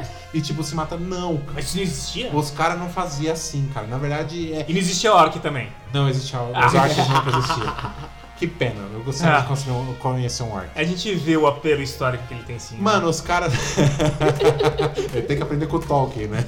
Não tinha orc. né? Não tinha orc, não tinha elfo, olha só. Ah, Que doideira, né? Então as batalhas, parede de escudos, aquela coisa, cara, a batalha dos caras não era essa um correndo na direção do outro. O nego tinha medo de morrer, cara. Lógico. Então o que, que os caras faziam? Os caras juntavam escudo um do lado do outro, ficava tudo acumulado com os escudos e tipo, um Mas isso é- exército de um Isso é lado. tática romana também. Exato, tiram dos romanos, exatamente. É, é, um exército de um lado, um exército do outro, parede de escudos, parede de escudos se, se, se Chocava. chocam e tipo, fica uma empurrando a outra e os caras ficam tentando enfiar uma faca por baixo dos escudos pra pegar a virilha do cara do outro lado, tá ligado? virilha, cara. É, é exatamente isso. É tipo, espada, dificilmente os caras vão usar numa parede de escudo, porque o cara não tem espaço pra usar. Então é faca e lanças curtas, tá ligado? Tipo, coisas de fácil manuseio. Então o Cornell escrevendo isso é sensacional e tipo toda essa parte de contexto histórico e encaixando personagens fictícios pra fazer a, a, a história roda. Então tipo tem o Ragnar, a galera que curte Vikings e não sei o que, tem o personagem do Ragnar, não é o mesmo cara, mas tipo existe um, existe um personagem histórico chamado Ragnar, na verdade vários personagens históricos chamados Ragnar. Então é, é- eu acho a série sensacional, tá pra- vai sair a quarta temporada, tem três Netflix. Mesmo assim, três temporadas não é muito comprida, são acho que 20. Não, 10 mais 8 mais 8, 18 mais 8, 26. 26. Então é, hoje em dia tem 26 episódios no total de série, dá pra acompanhar 50 qua- minutos cada episódio e vale muito a pena. Eu, pelo menos, gosto bastante. Difícil acompanhar 26 episódios sem nenhum hora. aí, é, aí é complicado. Mas vamos lá, vamos Last lá. Kingdom, o último reino, que é o nome que os caras fizeram a mesma coisa que o Game of Thrones, né? Pegaram o nome do primeiro livro da série e deram o nome pra série inteira. O primeiro livro da série chama O Último Reino e esse é o nome da série. Mas, tipo, cada temporada que eu entendo, cada temporada, porque eu li os, não todos os livros, mas eu li boa parte. E cada temporada da série Last Kingdom contempla dois livros da série. E depois dessa indicação de 10 minutos. Nossa, foi imensa, né, cara? Não, mas, é, mas acho bacana. O Eu me senti ouvinte- mal. Não, os nossos ouvintes gostam porque mostra a empolgação e, o- e a, e a paixão que ele tem pela série. Eu adoro. Assisti duas temporadas em Ele tipo, uma falando. semana. Ele continua falando. É. Link, o que, que você indica? Ah, cara, eu vou dar não, indicações não tão apaixonadas, como Birosca, né?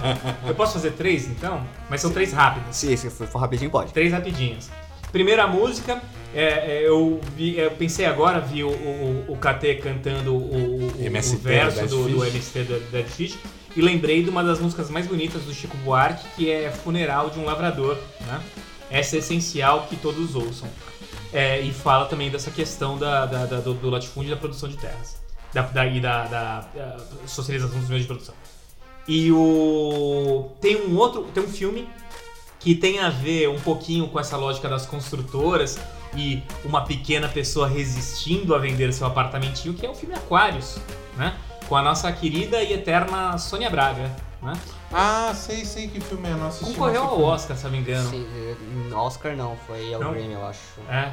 Bom, mas o Aquários é um filme bem bacana. Ganhou, ganhou Cannes ou ganhou algum, É, algum ele- festival conceituado. É, ele, ele tava ne- ne- nesse circuito de filme, teve até polêmica que eles fizeram. Sim, é, quando eles ganharam, subiram golpe. na parada e falando, É. exatamente. E a terceira indicação é uma que não tem nada a ver com o tema, que eu assisti essa semana. É um filme também já, é, acho que é do ano passado, disputou o Oscar do ano passado, mas só vi agora que saiu no Now, do Telecine, que é o Infiltrados na Clã, cara. Porra, cara, eu tô pra louco pra ver, velho. Tô louco Cara, pra ver. assim, É bem legal esse filme. E ele faz. E, e é legal que. É, um spoilerzinho, mas não é spoiler, né, cara? Porque é um- no final ele faz um paralelo com as manifestações de Charlottesville, né? Ah, pra quem não sabe, a, a, a Infiltrados na Clã é uma história onde um policial negro, acho que um dos primeiros policiais negros é, que entraram na polícia, ele vai trabalhar. Ele consegue trabalhar disfarçado pelo telefone, se infiltrando na Ku Klux Klan, né? Ultradireita, racista, americana, né?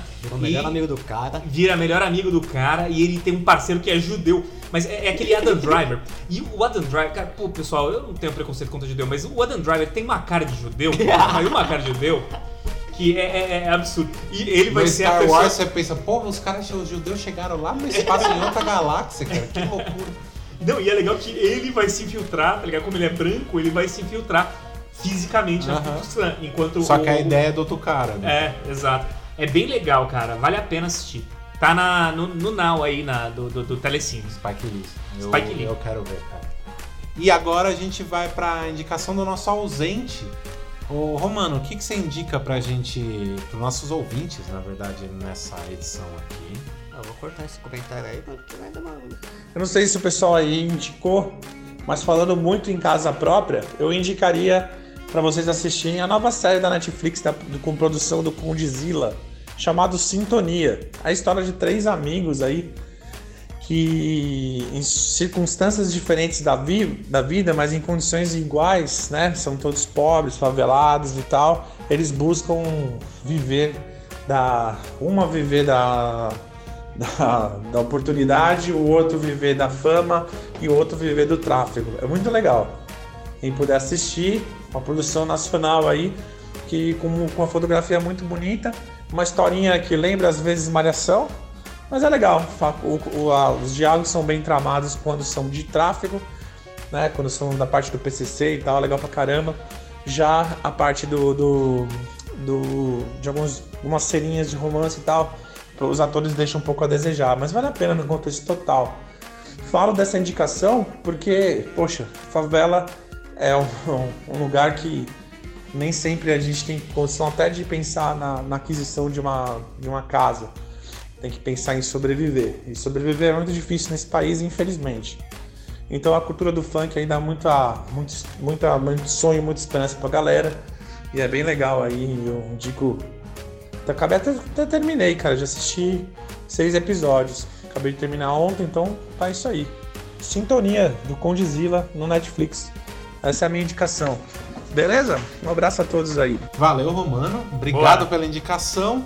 E agora a gente vai se caminhando pro fim. do- Vai se caminhando, não. A gente chegou no fim do episódio com todas as indicações. Gostou, comente. Gostou, indique. Não gostou, indique pros inimigos. A gente já deu essa dica aí, cara. Curta e compartilha. Curte e compartilha. Muito obrigado pela audiência. Semana que vem a gente se vê de novo. E tchau, tchau. Tchau, tchau!